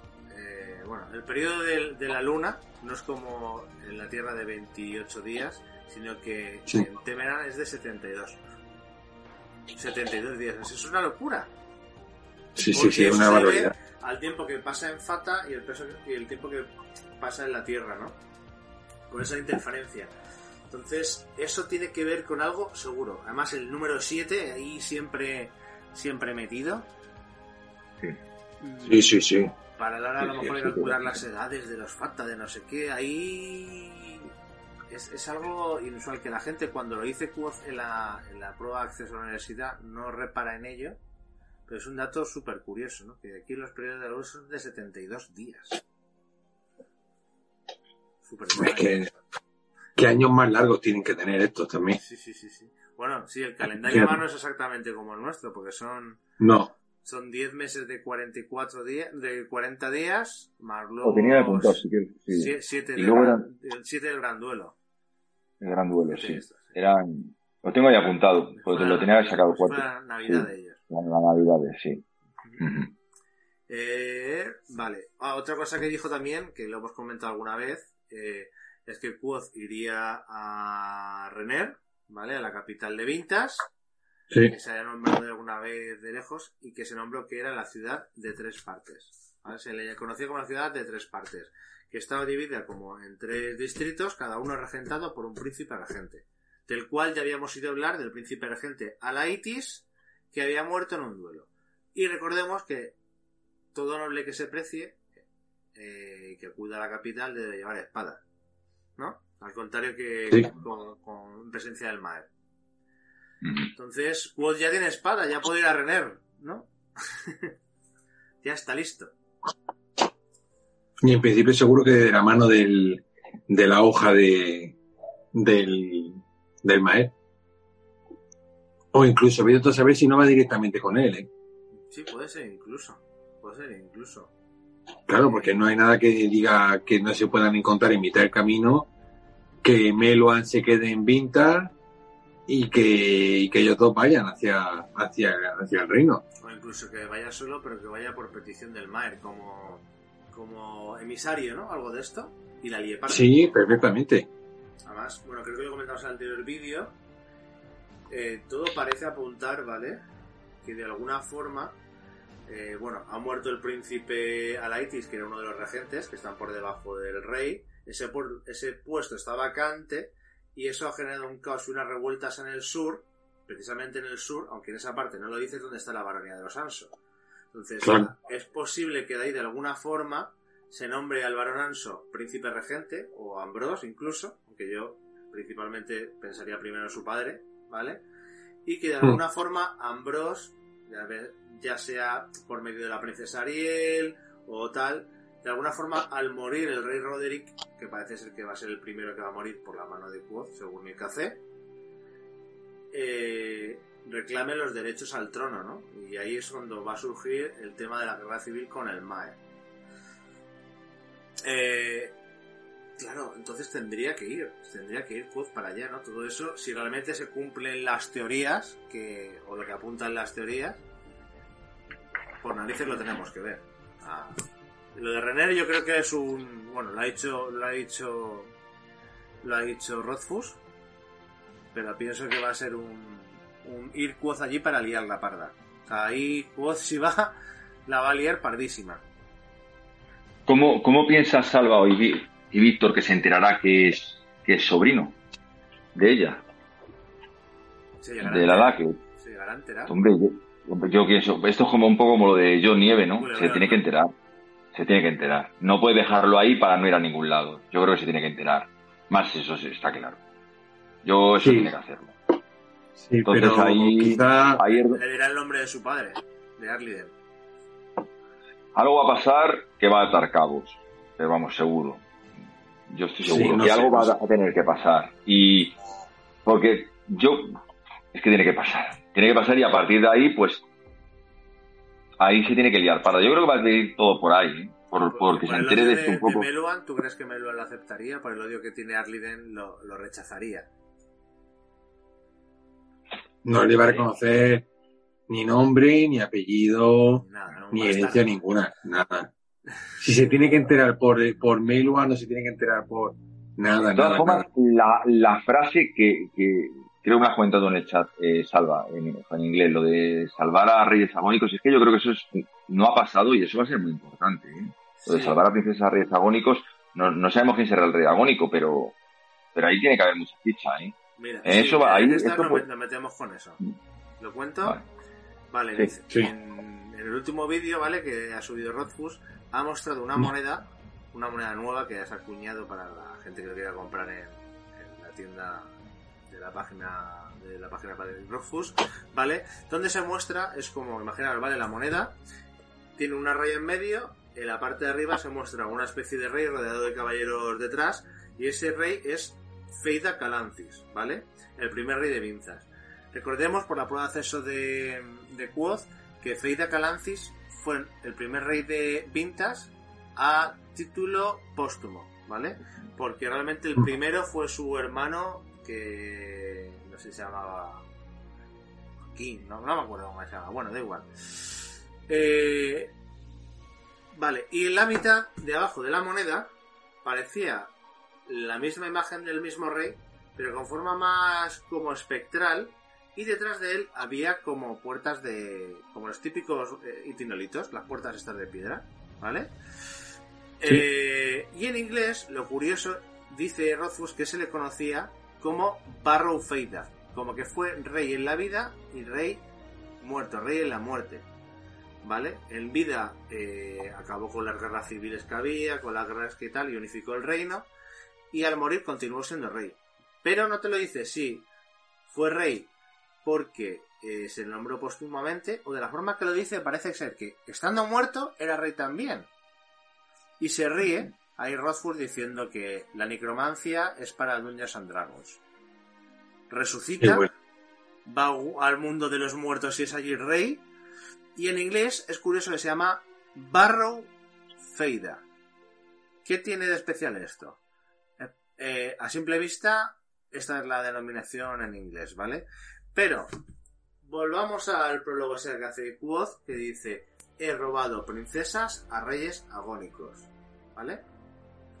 Ese reyes agónicos, en inglés, es en realidad Sleeping Barrow Kings, ¿vale? Es como si fuera durmientes tumularios reyes, o sea, reyes tumularios durmientes. Entonces, claro, te quedas así como, ostras, ¿cómo? ¿Cómo? Claro, el sentido que le han dado a la traducción española no tiene nada que ver con el sentido inglés. ¿Estamos hablando de que en realidad Quoth ha robado una princesa a un rey que está ya muerto? Entonces nos olvidamos de la princesa Ariel y del rey Roderick de- descubriendo que Auri es la princesa Ariel y que está escondida secreta y la recupera y la intenta casar y Quoth para salvarla mata a Roderick. Porque eso viene abajo de la trotería. O son dos historias distintas. No tiene nada que ver la historia de la princesa Ariel con robar princesas a reyes agónicos. O el rey Roderick vendría a representar el rey tumulario de Vintas. O el rey de culto, porque recordemos que el rey Roderick Calancis eh, según los cuchicheos de la corte, con su mujer hacía orgías en los, jardines. Sí, sí. Orgías extrañas, así como con cultos paganos. O lo llaman rey por llamarlo, porque... O se cree el mismo como un heredero del rey tumulario. Claro, claro, claro. Quiere decir, si la capital de Vinza, de Vinta está gobernado por está gobernado por tres príncipes y prácticamente cada baronía o cada, cada ciudad noble tiene un gobernante que es tan poderoso como el rey de Vinta o más, que el caso del Maer. Bueno, el, caso del Maer es que antiguamente la familia Alberón eran los reyes. claro. Hubo una movida ahí con la iglesia, ¿vale? Cuando lo del libro del camino que se adoptó y tal, en vez de la antigua tradición, y entonces pasó a la familia de, de los Carancis. Sí, sí, sí, pero a, eso voy. Mm, ¿Realmente eh, se puede decir que el rey de Vinta es rey de algo? Más allá de ser nominativamente el rey de algún sitio. Es que, vamos a ver, los, los Calanti, ¿no? A ver si me he entendido bien. Los Calanti fueron los que los que convirtieron a todos en la ley del hierro. Se supone que ganaron la guerra a todos los reyes que estaban en, en esta... Entonces, fueron los que Gobernaba Alberón, la familia Alberón, ¿vale? Empezó a surgir la iglesia telina, como pasó con el imperio romano y el cristianismo, ¿vale? Y unos, que estaban a favor, otros en contra, hubo una guerra entre varios territorios, ganaron los telinos, ¿vale? Y en vez de ser rey, los Alberón ahora pasaron a ser los Carancis. Pero a título póstumo de, de Feida, ¿vale? Feida eh, habría muerto. Sí, sí. Puede ser. Es que da lugar, vamos a ver, da lugar a, muchísima especulación, porque mira, en la otra cara de la moneda sale un, hay un árbol y el árbol está partido por la mitad en vertical. Al final va a tener razón lo de estar ahí en lo que has comentado antes, Salva. Claro, es que yo quiero tirar por ese hilo porque ese hilo tiene bastante sentido. Mira, te explico. Una mitad del árbol tiene hojas y césped y flores. Y la otra mitad está totalmente seco y muerto. Entonces, Barrow. Y ojo, y ojo, perdóname. Sí. Un pequeño inciso. Y ojo, que en Adembre aceptan a Quoth porque entra dentro del árbol y no coge nada. Claro. Ojo, porque hasta ese momento estaban pensando hasta en matarle. Sí, sí. Sí, sí, o sea, daban, por sentado que le iban a matar. Es como lo denominador y modelador, ¿vale? Es como, sabes el nombre pero no lo haces posesión de él. Cuando ellos ven que es capaz de meterse en el árbol y no hacerse posesión de nada de lo que hay allí y salir, entonces cuando dicen, vale, no te matamos, te aceptamos, te vamos a dar una oportunidad. Claro. Entonces, tirando de lo que tú mismo estás diciendo, que, eso, que era un rey mm, en, en la muerte, o ya un rey ya muerto o un rey ya enterrado. Em, a ver, también hay que tener en cuenta que el rey que aparece vivo en la moneda, que no es moco de pavo lo que representa la moneda. El rey que está vivo tiene en una mano una espada hacia abajo y en la otra mano tiene unos pergaminos y encima un sol. Y el otro rey tiene la espada hacia arriba y en la otra mano tiene una flor. Y encima de la cabeza tiene una luna. O sea, uno parece como que ya no quiere seguir peleando y sí quiere gobernar y el otro quiere gobernar, pero a la vez quiere ser próspero o algo así. Pero quiere decir que si me tienes mucho en eso, por el tema del árbol, tal y como tú le estabas diciendo, hay una, hay un hilo que está confirmado por el propio Rofu, que el origen de, del nombre de café, la, raíz de, la palabra café, aunque no lo parezca, es el CH.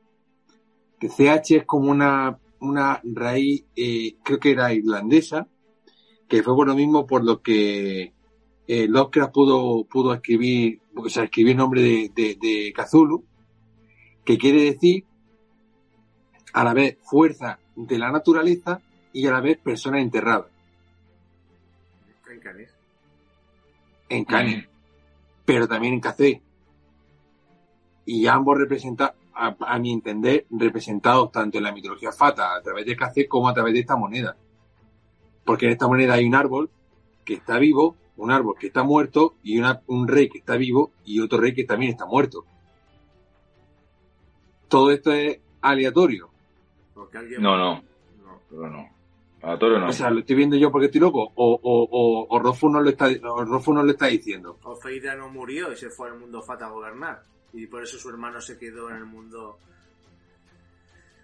Pues, y, y, puede ser entonces la teoría cierta de que Auri sí, que es la princesa Ariel, sí que tiene un montón de años, sí que lleva en, en el territorio de la universidad desde antes de la fundación de la universidad. Eso está claro. Eso está claro, Víctor. Está claro y lo dicen cuando... Que entonces no sea hija de, de Roderick, que no sé si no, que es hija de Feida, pero que Roderick lo descubre y la intenta se la intenta quedar, o para casarse con ella, algo así. Incluso el propio Roderick, estamos pensando en Ambrose, es el propio Roderick que es el que se quiere casar. Y se cumple la profecía de Dena, ¿no? De la, eres mi príncipe azul, que me secuestran para casarme con alguien que no quiero, y en la noche de boda me secuestras, pero te caes del tejado y no puedes evitarlo, ¿no? Y entonces eh, matas a quien no debes, iniciándose la guerra civil. Es que lo dice Dena en el capítulo del porquero. Sí, sí, lo dice, lo dice, lo dice. Sí, sí, lo dice. Que eso, está claro que está claro. Que esa historia, ahora me la venta, esa historia ya ha pasado. O sea, la historia que dice Dena, luego en otro capítulo te dice que eso ya pasó en no sé dónde. O sea que igual se está repitiendo otra vez con Quoth. Claro, es que a eso voy que hay hay, hay mm, muchas cosas que te hacen pensar, decir, pero entonces la historia que me estás contando, toda esta mitología, ya ha pasado o tiene que pasar. Por eso era mi duda del principio, es decir, todo esto ya ha pasado. O se va repitiendo, o se va repitiendo, perdona Víctor, o se tiene que ir repitiendo. La historia tiende a repetirse como un tipo de, bucle. ¿Habéis visto Dark? ¿Habéis visto Dark? vale, no decimos más, pero los que hayan visto la serie de Dark creo que nos están entendiendo ahora mismo perfectamente. De todas formas, de todas formas, eh, te dan datos eh, inacabados y, esos datos están claros que nos tienen que llevar a algún lado. Lo de que has dicho de Feida y, Jarvis, eh, está claro que no, no, es, no, está claro, pero tienen que tener algo. O sea, no solamente por el Roderick, sino yo creo que Auri tiene que ir por esa, por esa, por, esa vía. Es que, es que no, no me imagino. o es hija de Roderick o es hija de, de Feida. Y no va a buscarla, y no va a buscarla, Salva. Y encima es que me parece, aunque sea por una orgía, o sea, al final tú, tú puedes tener una orgía, pero serán bastardos, pero si realmente es una princesa... Eh, Igual es mitad, hija de, mitad hija de... O sea, hija de Feida, pero con alguna fata. De ahí su longevidad o, consiguió de alguna forma Feida hacer algo para eh, vivir más años, o yéndose al mundo Fata para vivir más años. Ostras, es que, es que, a ver, estamos hablando de unos pocos datos que pueden dar paso a muchas cosas interesantes. Sí. Uf, es que todo esto, ya creo, nos falta mucha información. Estaría bien, fíjate, de esto sí que estaría bien un día mm, recopilar toda la información bien, bien, bien con datos, como haces en tu vídeo, la verdad es que lo hace genial, y hacerlo así y ponernos los tres a machacarlo, bueno, si alguno más de quiere colaborar, pero es que esto es para analizarlo, pero punto por punto, porque yo creo que va a ser la base de, este libro, es que es la base de este libro. Pero nos falta mucha información, por lo menos yo no soy capaz ahora mismo de, o ya, ya, ya lo intenté como comenté y yo me pierdo, me pierdo. Bueno, si pasamos a otro punto si queréis. ¿vale? Para mm. no quedarnos atascados. Otra de las cosas que dice es que aprenderemos más sobre el pasado de Edena. Yo creo que esto es algo que era obvio, ¿no? ¿Quién mm. es su apellido? ¿Por qué estoy yendo? ¿Qué es lo que Está clarísimo. Tanta gente que la odia, ya veremos cuando cuente o cuando sepamos más de ella a dónde, a dónde nos va a llevar. Porque va a ser una de las mejores historias. Sí, sí, sí, sí, totalmente. Yo creo que es un personaje que todo el mundo odia. Pero como dice pues esto es una cebolla que tiene varias capas, ¿no? Los que odian a Dena no pasan ni de la primera capa. O sea, Dena es un personaje riquísimo, que mucha gente nos ha enterado de que ella eh, quiere hacer glamoria, ¿no? Se llama, quiere no solo aparentar, sino aprender eh, a que la gente, no que la gente te vea, sino cambiarse a sí misma. Por eso empieza a irse con marinero senil, empieza a hacer nudos sílicos, al principio practica con la trenza. Tiene una forma de ver hacia ella como muy así muy idílica hasta que se da cuenta que tiene la trenza y a lo mejor se la deshace y entonces la conversación cambia. Eh, La trenza es porque, porque él sabe de nudos y la adivina que es preciosa, ¿no? Algo así. Sí, entonces ella pero- se ofende pero porque cuando- no ve. pero cuando llega ahí es cuando ella ya ha aprendido a hacer nudos de cinco trenzas. O sea, que tarda un poco Quoth en darse cuenta de ello. Y ella como, hostia, me ha pillado, ¿sabes? Así como... Mm. Pero, pero a lo mejor no lo hace para controlar a Quoth. Ojo, no estoy diciendo que directamente quieran, en este punto de la historia, ¿vale? Más adelante a lo mejor sí, manipular a Quoth. Pero que a lo mejor Quoth se la encuentra, está en una plaza y tiene puesta con la trenza preciosa para que la gente pues le haga caso, para ver si le sale a alguien, tal. Y entonces llega Quoth, se sorprende, empiezan a hablar y Quoth se da cuenta de eso. Entonces ella rápidamente Sí. se lo deshace. Y a lo mejor siguen hablando y de repente se medio pelean, ¿sabes? Porque Quoth ya no está bajo esa pequeña influencia que le hace ver a Dena perfecta y demás, y ya pues la conversación es una conversación de alguien que se tiene aprecio, pero no tan, oh, tal, no sé qué. Y eso le pasa a un montón de veces, y la gente de eso no, no, no, lo, ha- no lo ha pillado. Y también tenemos el tema de que Quoth, junto con Melvan, son los únicos que detectan los nudos hílicos, los nudos hílicos de la caja de los Lacles, el Maer no. ¿Por qué? Porque se supone que Quoth es sobrino de Melvan, tiene la misma sangre. Y ahí va a ser... Melva, cuidado, Melva, Melva no se da cuenta de eso. Sí. Pero sí, sí, al final llega a notar algo. Sí, pero porque se enseña a Quoth. Claro, pero Sí, llega pero a notar también se el lo Maer, no. El Maer no. El Maer ni siquiera además sí. además que Rufus te lo disfraza con, como, como que es una habilidad. Que yo creo que ahí es donde nos hace la trampa y no lo hace durante todo el libro. Te dice, no, es que como yo trabajo con las manos, que si la música, pero realmente yo creo que tiene que es un don, que Claro. es el don familiar sangre, que tiene. sangre, que viene con la sangre, que con la sangre viene. Sí, Y luego el anillo de. Dena, eh, por la descripción que tiene y por como podemos ver en la tienda oficial que sale la reproducción de cómo sería el anillo, tiene nudos sílicos, tío. Joder, Salva, eh, perdona con lo del anillo. Desde que me lo explicaste, yo eso sí que es verdad que no. Sabía que eso, pero no le di tanta importancia hasta que tú me lo comentaste. Joder, si pierde el anillo, si ella realmente sabe que ese anillo es más que algo, o ella no lo sabe, Sí, yo creo o que por qué no hace sabe, por algo, como- Ah, es un recuerdo Vale. familiar. Yo creo que no sabe. Vale, vale, vale. O si lo sabe, no se lo quiere decir a Quoth. ¿Sabes? Sí, pero intentaría pues recuperarlo. Si tiene poder, si Claro. tiene poder, si tiene poder con las trenzas o con algún momento para influir en la gente, fíjate qué fácil hubiera sido a lo mejor Sí. camelar a Ambrose y ir a, no lo sé. Sí. Yo creo Yo creo que no sabe del poder. No. Lo- Vale. Lo guarda como un recuerdo familiar o eso, pero no sabe.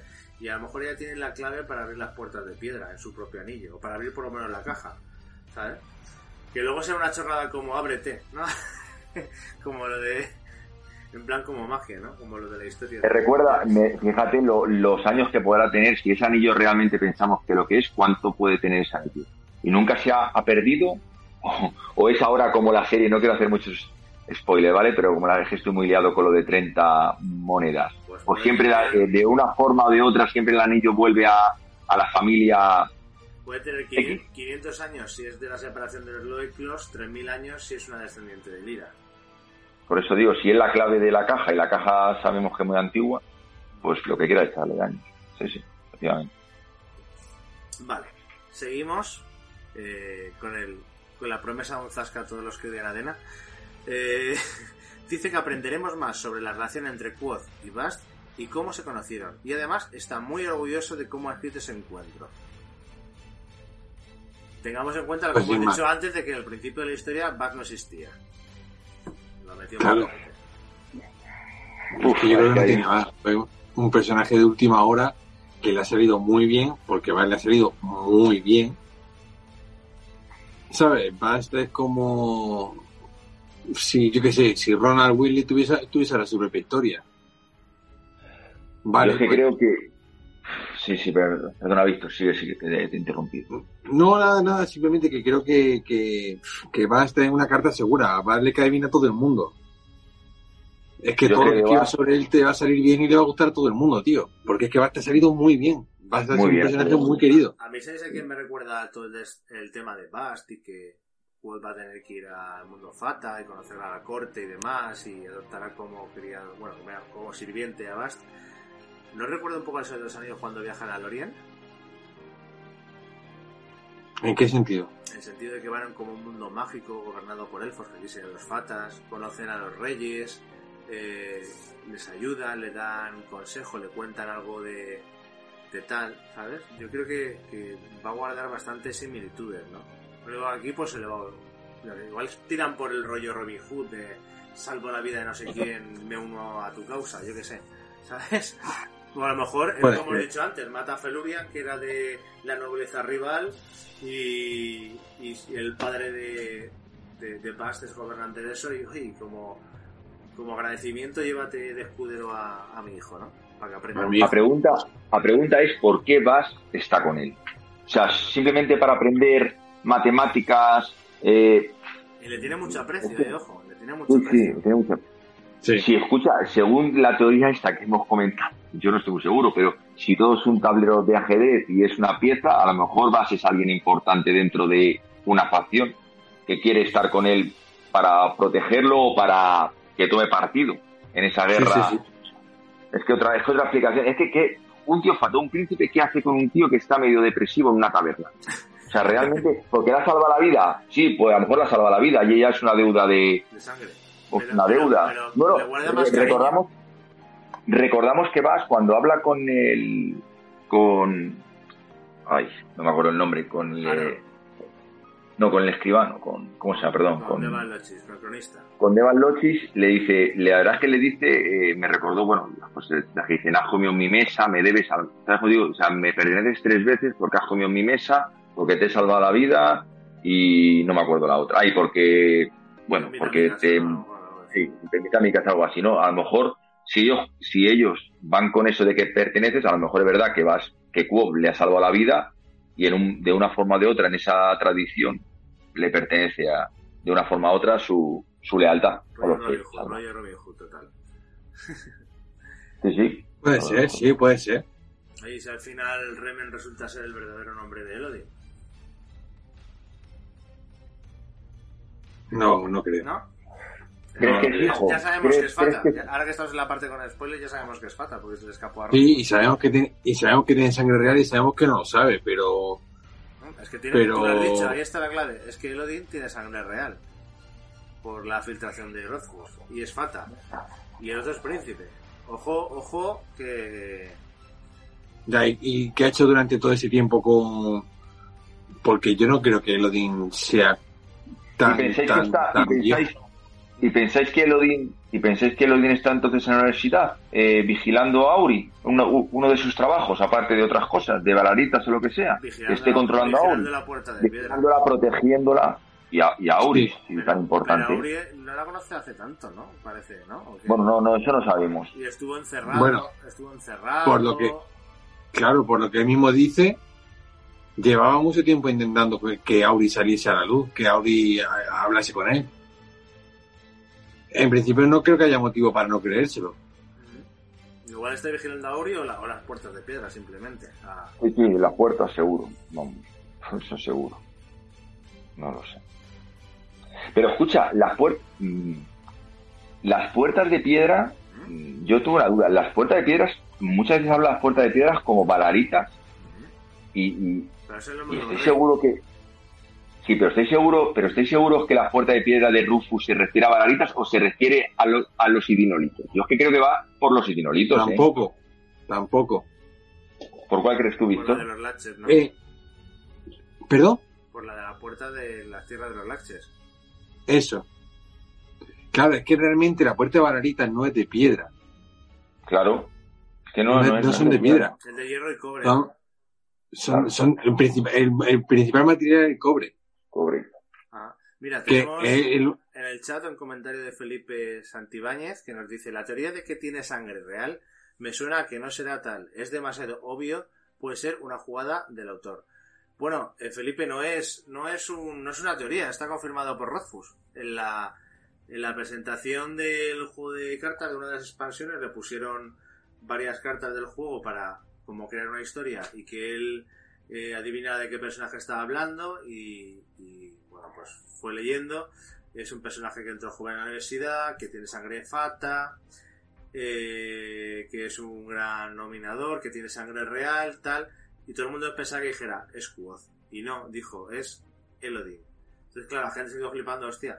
Y reveló sin darse cuenta que Elodin tiene sangre real y que es fata. Mm. ¿vale? Entonces no es que sea teoría, es que eh, Rothfuss ha metido la gamba, ahora que estamos en la parte con spoiler, y, y nos, lo ha, nos lo ha revelado. Desde aquí un abrazo a los que nos siguen viendo, que son unos campeones. Pasamos al siguiente, si os parece, al siguiente punto. Sí. Vale, bueno, el siguiente también es bastante obvio, dice que habrá más sobre el tema FAE, dice que es buena mierda. Creo que a esto ya le estamos dando vueltas todo el rato. Eh, Pasamos al siguiente que es que este sí que este sí que es potente. Dice que el plot twist de la historia narrada en el presente, ojo, eh, repito, el plot twist, o sea, el argumento principal, para que nos hagamos la idea, de la historia narrada en el presente, no, no repito, se resolverá al final del libro. Que esto es lo que decía Diego. Es que estaba claro. Estaba claro. Y no va a hacer flashback, yo estoy seguro. Es que es imposible que cierre todo, es que es imposible. Pero se sabía de minuto cero. La, la, la única mm, opción que había es que fueran dos libros, sí. o sea, dos partes. Y a- cuando ha, ha dicho que no, es que era imposible. ¿Tú crees Es que no acaba. Es que además- ¿Tú crees que van a terminar los tres muertos y no se va a resolver cómo han llegado hasta ahí? es que aunque es. Por lo de las, Entonces, parecía- por lo de las mariposas del café. Que la, que- Pero vale, acaban muertos, salva, acaban muertos. Vale, acaban muertos. El tercer día acaban muertos. Pasa lo que sea, viene un tío, los mata. Los Ceniza y los con los y los mata. ¿Y qué? ¿Y nos quedamos ahí? Y no sabemos qué pasa con... Es que, o sea, si nos ha hecho un mundo tan rico, nos ha hecho un mundo tan rico, con tantos datos, hablando de reyes, hablando de, de dioses y semidioses, hablando por de dos mundos, una guerra. o sea, Muere el protagonista. Igual, o igual se quiere referir, sin decirlo, a la guerra civil. Que a lo mejor la guerra civil del presente no se resuelve en este libro. Terminan muertos, sabemos cómo llegó Quoth a la taberna, pero la guerra civil no se. o el tema de los seres fantásticos en el mundo real, por así decirlo, no se resuelve. Pero tiene que... Pero, ¿Y así lo va a dejar? No, tiene que resolver todo. O sea, salva, tiene que... Yo, cuenta tiene que hacerlo todo. cuenta hasta ahí y, y, el- y todos los bichos que hay en el mundo real siguen que, se quedan ahí para más adelante. Ah, bueno, Para que venga otro para más héroe, adelante. claro, Ah, para que venga otro bueno. héroe, no, ya no porque estaría muerto, Bast estaría muerto, Lannister estaría muerto, ya hemos aprendido cómo ha llegado a ser ese héroe que ha llegado hasta ahí. Y más adelante se montaría otra historia en el que ya tengan que vencer a esos eh, seres moderados liberados, por así decirlo. Podría ser, pero daría pena, ¿eh? No sé, Víctor.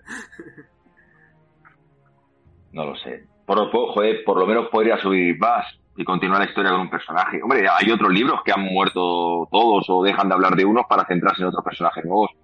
Podría ser. Joder, pero es que es- tiene mucha personalidad. pero tiene- eh, ahí sí que verá que creo que la gente se le echaría encima y dejaría de, co- dejarían de dejarían la saga. Lleva Si se mata a.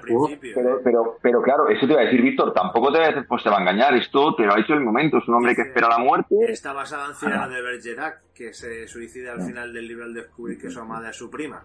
¿Cómo cadena? Sí, pero sí, pero pero al final, pero al final del libro, pero al final de qué libro? Del tercero.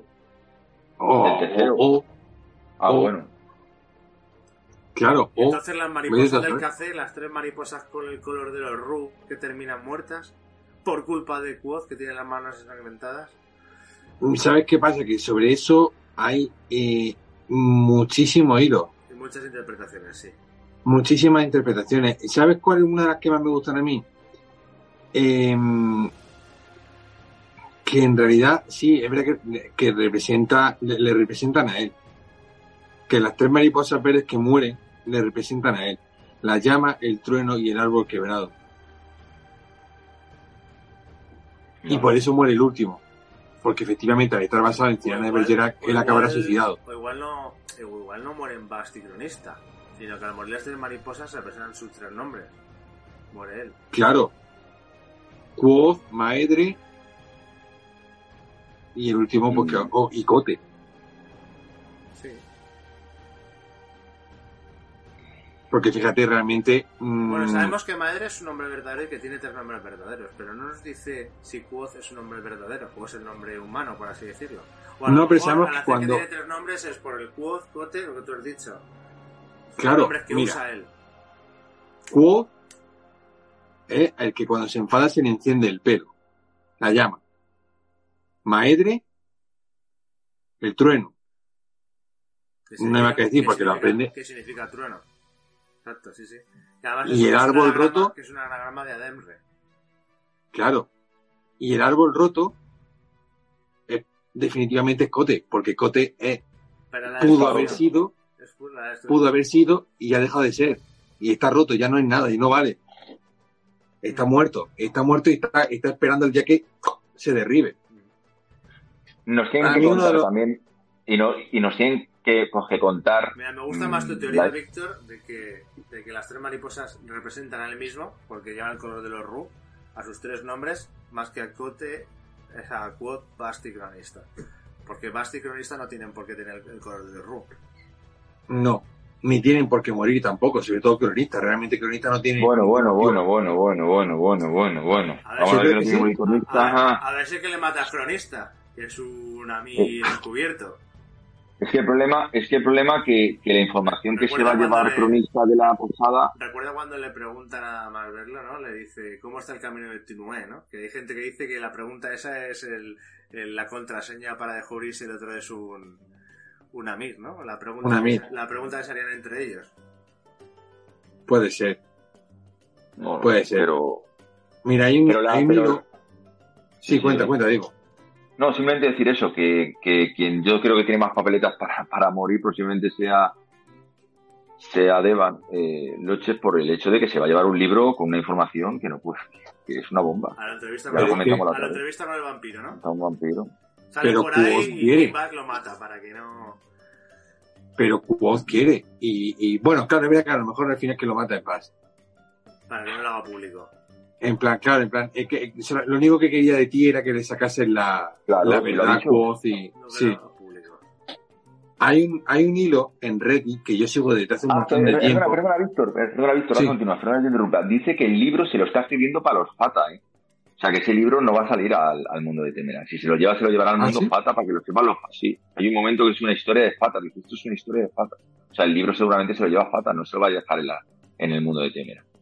Pues, Ah, con- pues- pues- continúa. pues perdón, con más para- motivo a lo mejor. Que digo, hay un hilo en Reddit que yo sigo desde hace un montón de tiempo, lo tengo siempre entre mis páginas favoritas, que habla precisamente sobre el tema de la teoría de las mariposas. Y entonces la, la- la enumera, la enumera por el orden en el que va muriendo. La primera, eh, la primera es Escarlata y Oro. Que, bueno, puede ser o puede no ser, pero yo creo que está bien. Representa a, a Roderick color- Es el color de los Jalancis. Entonces está claro.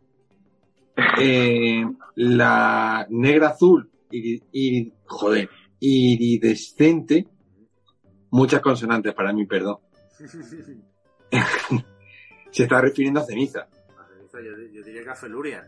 Es el color de Felurian, el, el azul y el morado. No, no, azul y negro. Ah, azul y negro. Azul y negro. Y además iridescente. O sea que igual la estás viendo que igual se oculta en sombra. Bueno, podría ser, podría ser ambas, pero a mí me gusta, me gusta más pensar que va a ser ceniza porque es el objetivo, al fin y al cabo el objetivo de Ujú. matar a ceniza. Es, Se es- supone es que la espada, la, la, la, la, la espada es de, es de cenizo. También hay una teoría, ¿no? La que está colgada en la posada. Sí, de- de- Sí. Delirio, ¿no? ¿Es? Del, Ah. sí, delirio, sí. Luego habla de, de la mariposa color zafiro. Sí, mariposa color zafiro. Que al parecer lo usa también otro par de veces en todo el texto y son referencias a los colores de Maer Álvaro. Lana es plata y azul. No, no, pero digo, no, no, digo los colores de, de, de, de, de la familia Álvaro, no de, no del Maer, Sí, sí, sí, perdón. sí, sí, sí. Ah, pues entonces a lo mejor me estoy liando yo se están liando aquí. Eh, también ah, puede hacer referencia al rey penitente.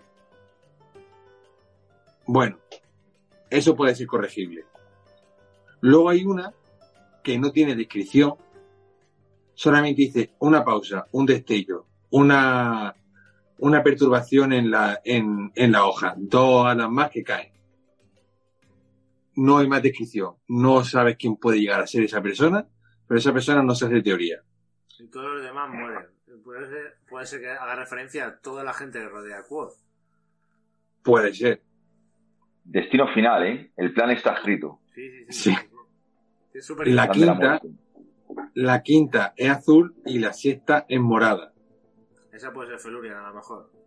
Puede ser Feluria. Felurian es azul Y y, puede ser que- sí. Puede ser que el azul represente a Bast y la morada eh, represente a Feluria. Porque además le pregunta, ¿por qué la, por qué la púrpura? ¿Por qué la morada? Y el, y el, Zai- el Kaze dice, eh, envidio su inocencia, su falta de preocupación. Demasiada dulzura me, me molesta. Así como- con Auri. ¿Con Auri o con Feluria? En este hilo apuestan por Feluria. Sí, sí, sí. sí el, el Porque es que- Felurian, ah. el color es. El, color de Felurian es el azul y el morado. Y además la mariposa creo que tenía alrededor era morada. Si no recuerdo mal. Sí, es que pero también luego hay otra séptima que también es morada, que, que también revienta. Y, y si la que destella y, ca- y cae todo fuera de Ena. Muere Dena y para él todo lo demás se derrumba. O sea, como si fuera una Pues, metáfora. Como si fuera una metáfora, Puede- ojo, ¿eh? Aunque claro, no, puede no ser, creo que fuera ser. por sus manos, porque si hemos dicho que puede ser que Felurian mate a, a Dena, ¿mataría a Quoth a Dena? ¿Lo es posible? Puede ser, puede sí, sí, sí, sí, sí. Puede ser por el tema de lo de el ser voluntariamente ignorante. Hay, hay gente que lo relaciona también. De forma, Porque de Dena- inconsciente. O sea, no quiere matar a Dena, pero la confunde con otra cosa. eh, está modelada en otra cosa Dena. No qué sé, eh, estoy buscando excusas. Sí, puede ser, puede ser, puede ser. Incluso hay gente que, que, que dice que, que el púrpura de la sexta muerte es por Auri. Sí. Es que Auri también. Pero bueno. Auri- pero Auri creo que, si no recuerdo mal, creo que era más con el azul. Creo. Ahora, es que ahora mismo no recuerdo. Puede ser. A ver, yo creo que, yo creo que Auri no va a morir por el tema de la amenaza de divorcio de la mujer de Rozo. Es verdad, yo creo que ese personaje va a ser cascarilla por eso. yo, yo estoy convencido de que Auri es una pieza de las que va a caer. Pero vamos, y ahí va a empezar a... Sí. Ahí va a empezar, yo creo que sí. Sí, puede ser, puede ser, no lo sé. No lo sé. Y ya, y ya las últimas tres, pues digo, las verdes que son por los tres nombres de cubo. Sí, porque es el color de los Ru. Pues Sí. Sí, en lo último, en lo de por lo, por lo menos en, el, en la parte de los nombres, yo esa parte no había caído y, y sí que te lo compro. Lo veo más lógico, ¿eh? Que sí, es cierto que son tres, como Bass, como Cronista y como Quad, pero al ser tres verdes, sí que tiene más sentido que sean los tres nombres de Quad, de la llama, el relámpago y el árbol partido. Sí, sí, te lo Hmm. compro totalmente. Y bueno, no sé si nos queda alguna cosa más. A ver. Vale, dice que esto es otra cosa también que hemos estado hablando antes de cómo lo va a hacer y viajar entre un sitio y otro. Que entre el 20% y el 50% del libro transcurre entre Imre y la universidad. Claro, es que tú ahora aceptas semejante barbaridad, tronco. Mm, y nos estás diciendo que el libro va a ser más fino. Tío. ¿cómo va a resolver? A mí este hombre me tiene. Alguien lo mata en la fuente de Imre, o sea que vale, hasta ahí. Que viene el rey hasta Imre, este inicia el que va hasta Imre disfrazado. Eh, Ceniza, es ceniza. Yo os apuesto por si, bueno, no, no sabemos, pero yo me da que es, es ceniza. que es ceniza. Es ceniza. Yo creo que los Chandrian no mueren. Lo único que llega a matar es Ceniza, que llega a empatizar con los Chandrian, que al rey Roderick lo mata en su viaje a la capital envía por el Maer, y la lía parda iniciando ahí la... o incluso que mata al, Mar- al Baron es todo saber. Y inicia ahí la guerra civil. No y, sé, parece- y a la vuelta a la vuelta a la universidad cuando se enfrenta con Ceniza.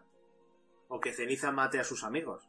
En plan... También es, también es posible, sí. para putearle y por eso sus amigos ya no estén con vida, porque sin que hemos hablado de que sus amigos presente parecen no estar con vida.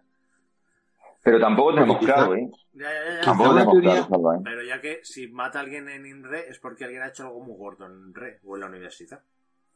Pero también te digo una cosa, quizá puede ser, y esto es como una teoría que, que me, estoy- me estoy- me estoy sacando yo de la gorra ahora, puede ser que realmente no sea él quien mate.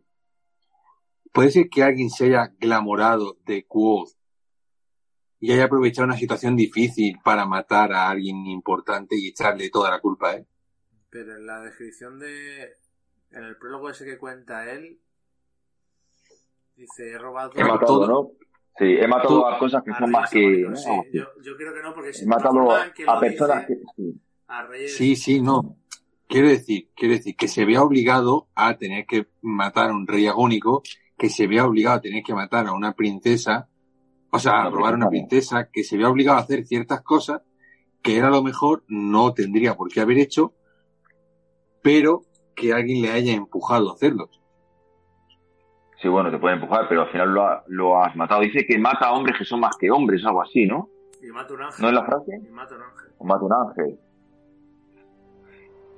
¿Serán los, no sé. ¿Los Chandrian serán en realidad los Amir originales? Es que eso, eso, eso puede ser. Yo siempre lo he, lo he, pensado, que los nombres los tienen cambiados. O sea, que la gente. Lo malo que ya digo, los Chambrian para mí, donde pierden la realmente la. La esa de bonos es cuando matan a los padres de, de Wolf. Ahí es donde pierden un poco. Pero bueno, ya mucha gente. Ya hay una frase que dice que el, que el séptimo Chambrian es. ¿No? Es pelirrojo. O sea, que puede ser que él haya matado, se arrepienta y que una es algo, es algo, que deja, sí, que deja el ver hablando a un cronista, ¿no? Que, dice que hay gente que piensa que es un Chandrian, ¿no? Algo de eso. Y él lo deja como así, como, como abierto, ¿no? Que puede ser que sí, ¿no? No dicen que hay un Chandrian rojo, ¿no? Y que su, ¿no? Que su poder es, no sé qué dice, su señal es, no me acuerdo, no me acuerdo. Da igual. Es que con el tema de, con el tema de los ángeles hay, hay mucho vacío, porque, a ver, creo que no me acuerdo en qué momento se confirma que realmente los ángeles como tal no existen, sino que son.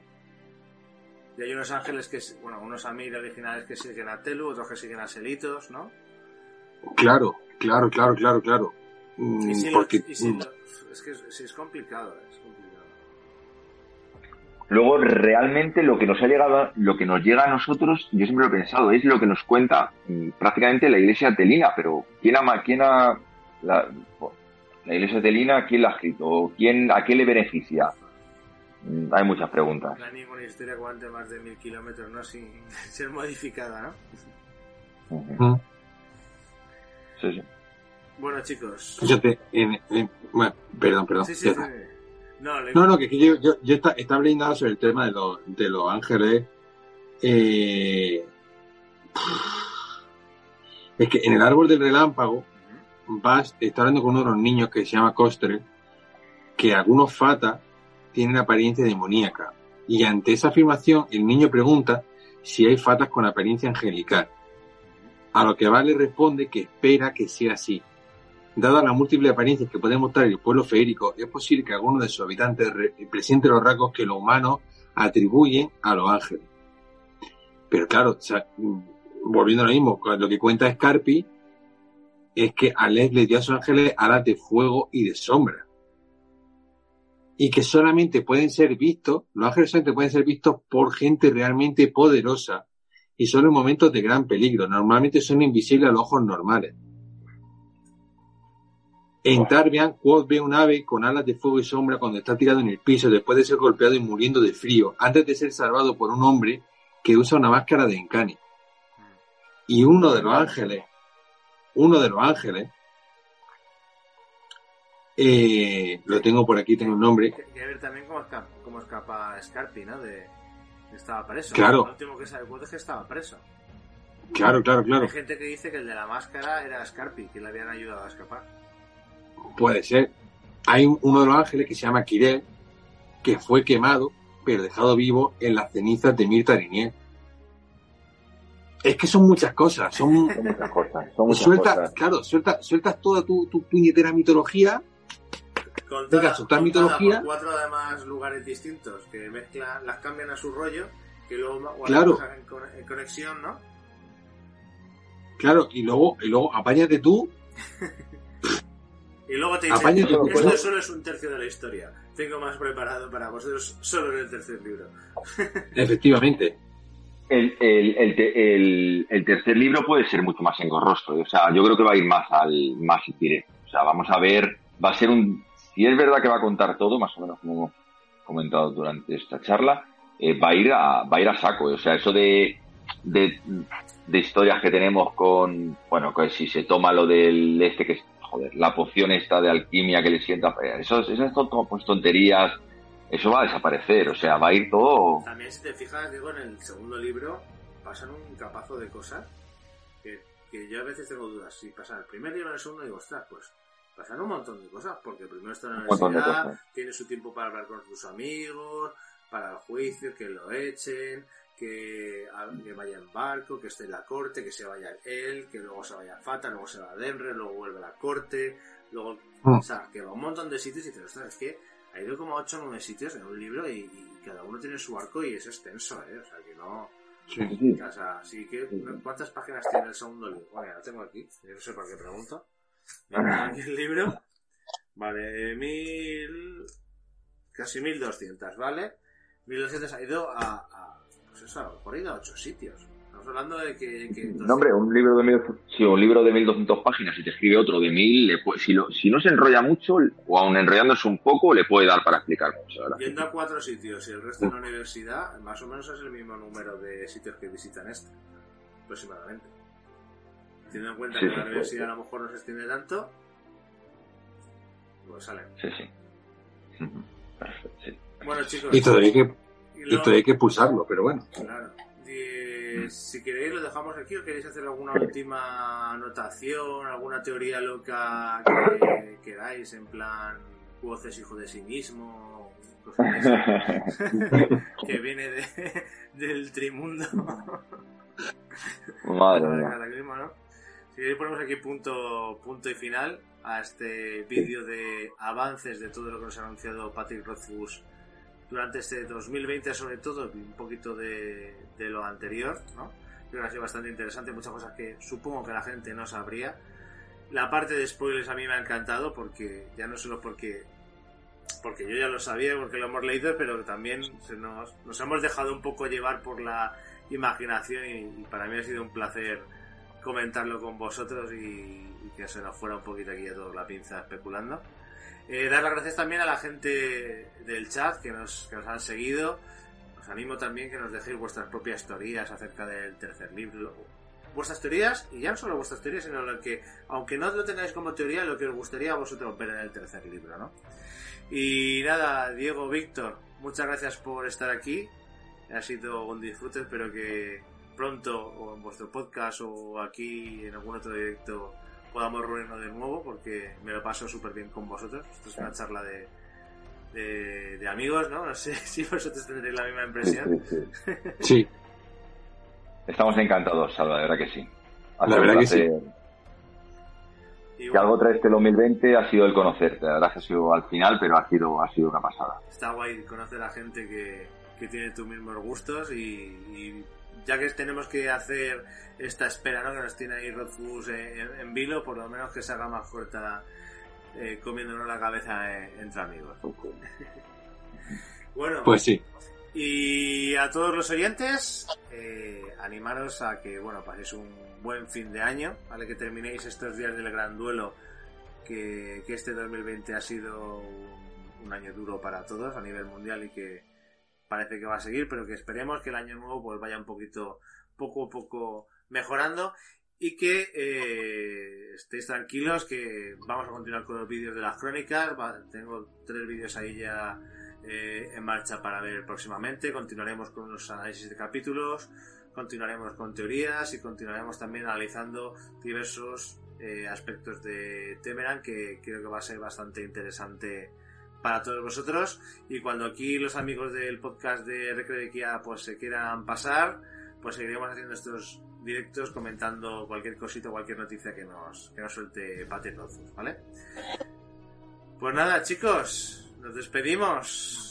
Hasta el próximo vídeo, sea del tipo que sea, y os recuerdo como siempre que no olvidéis en temer tanto a las noches sin luna, las tormentas, el mar y por supuesto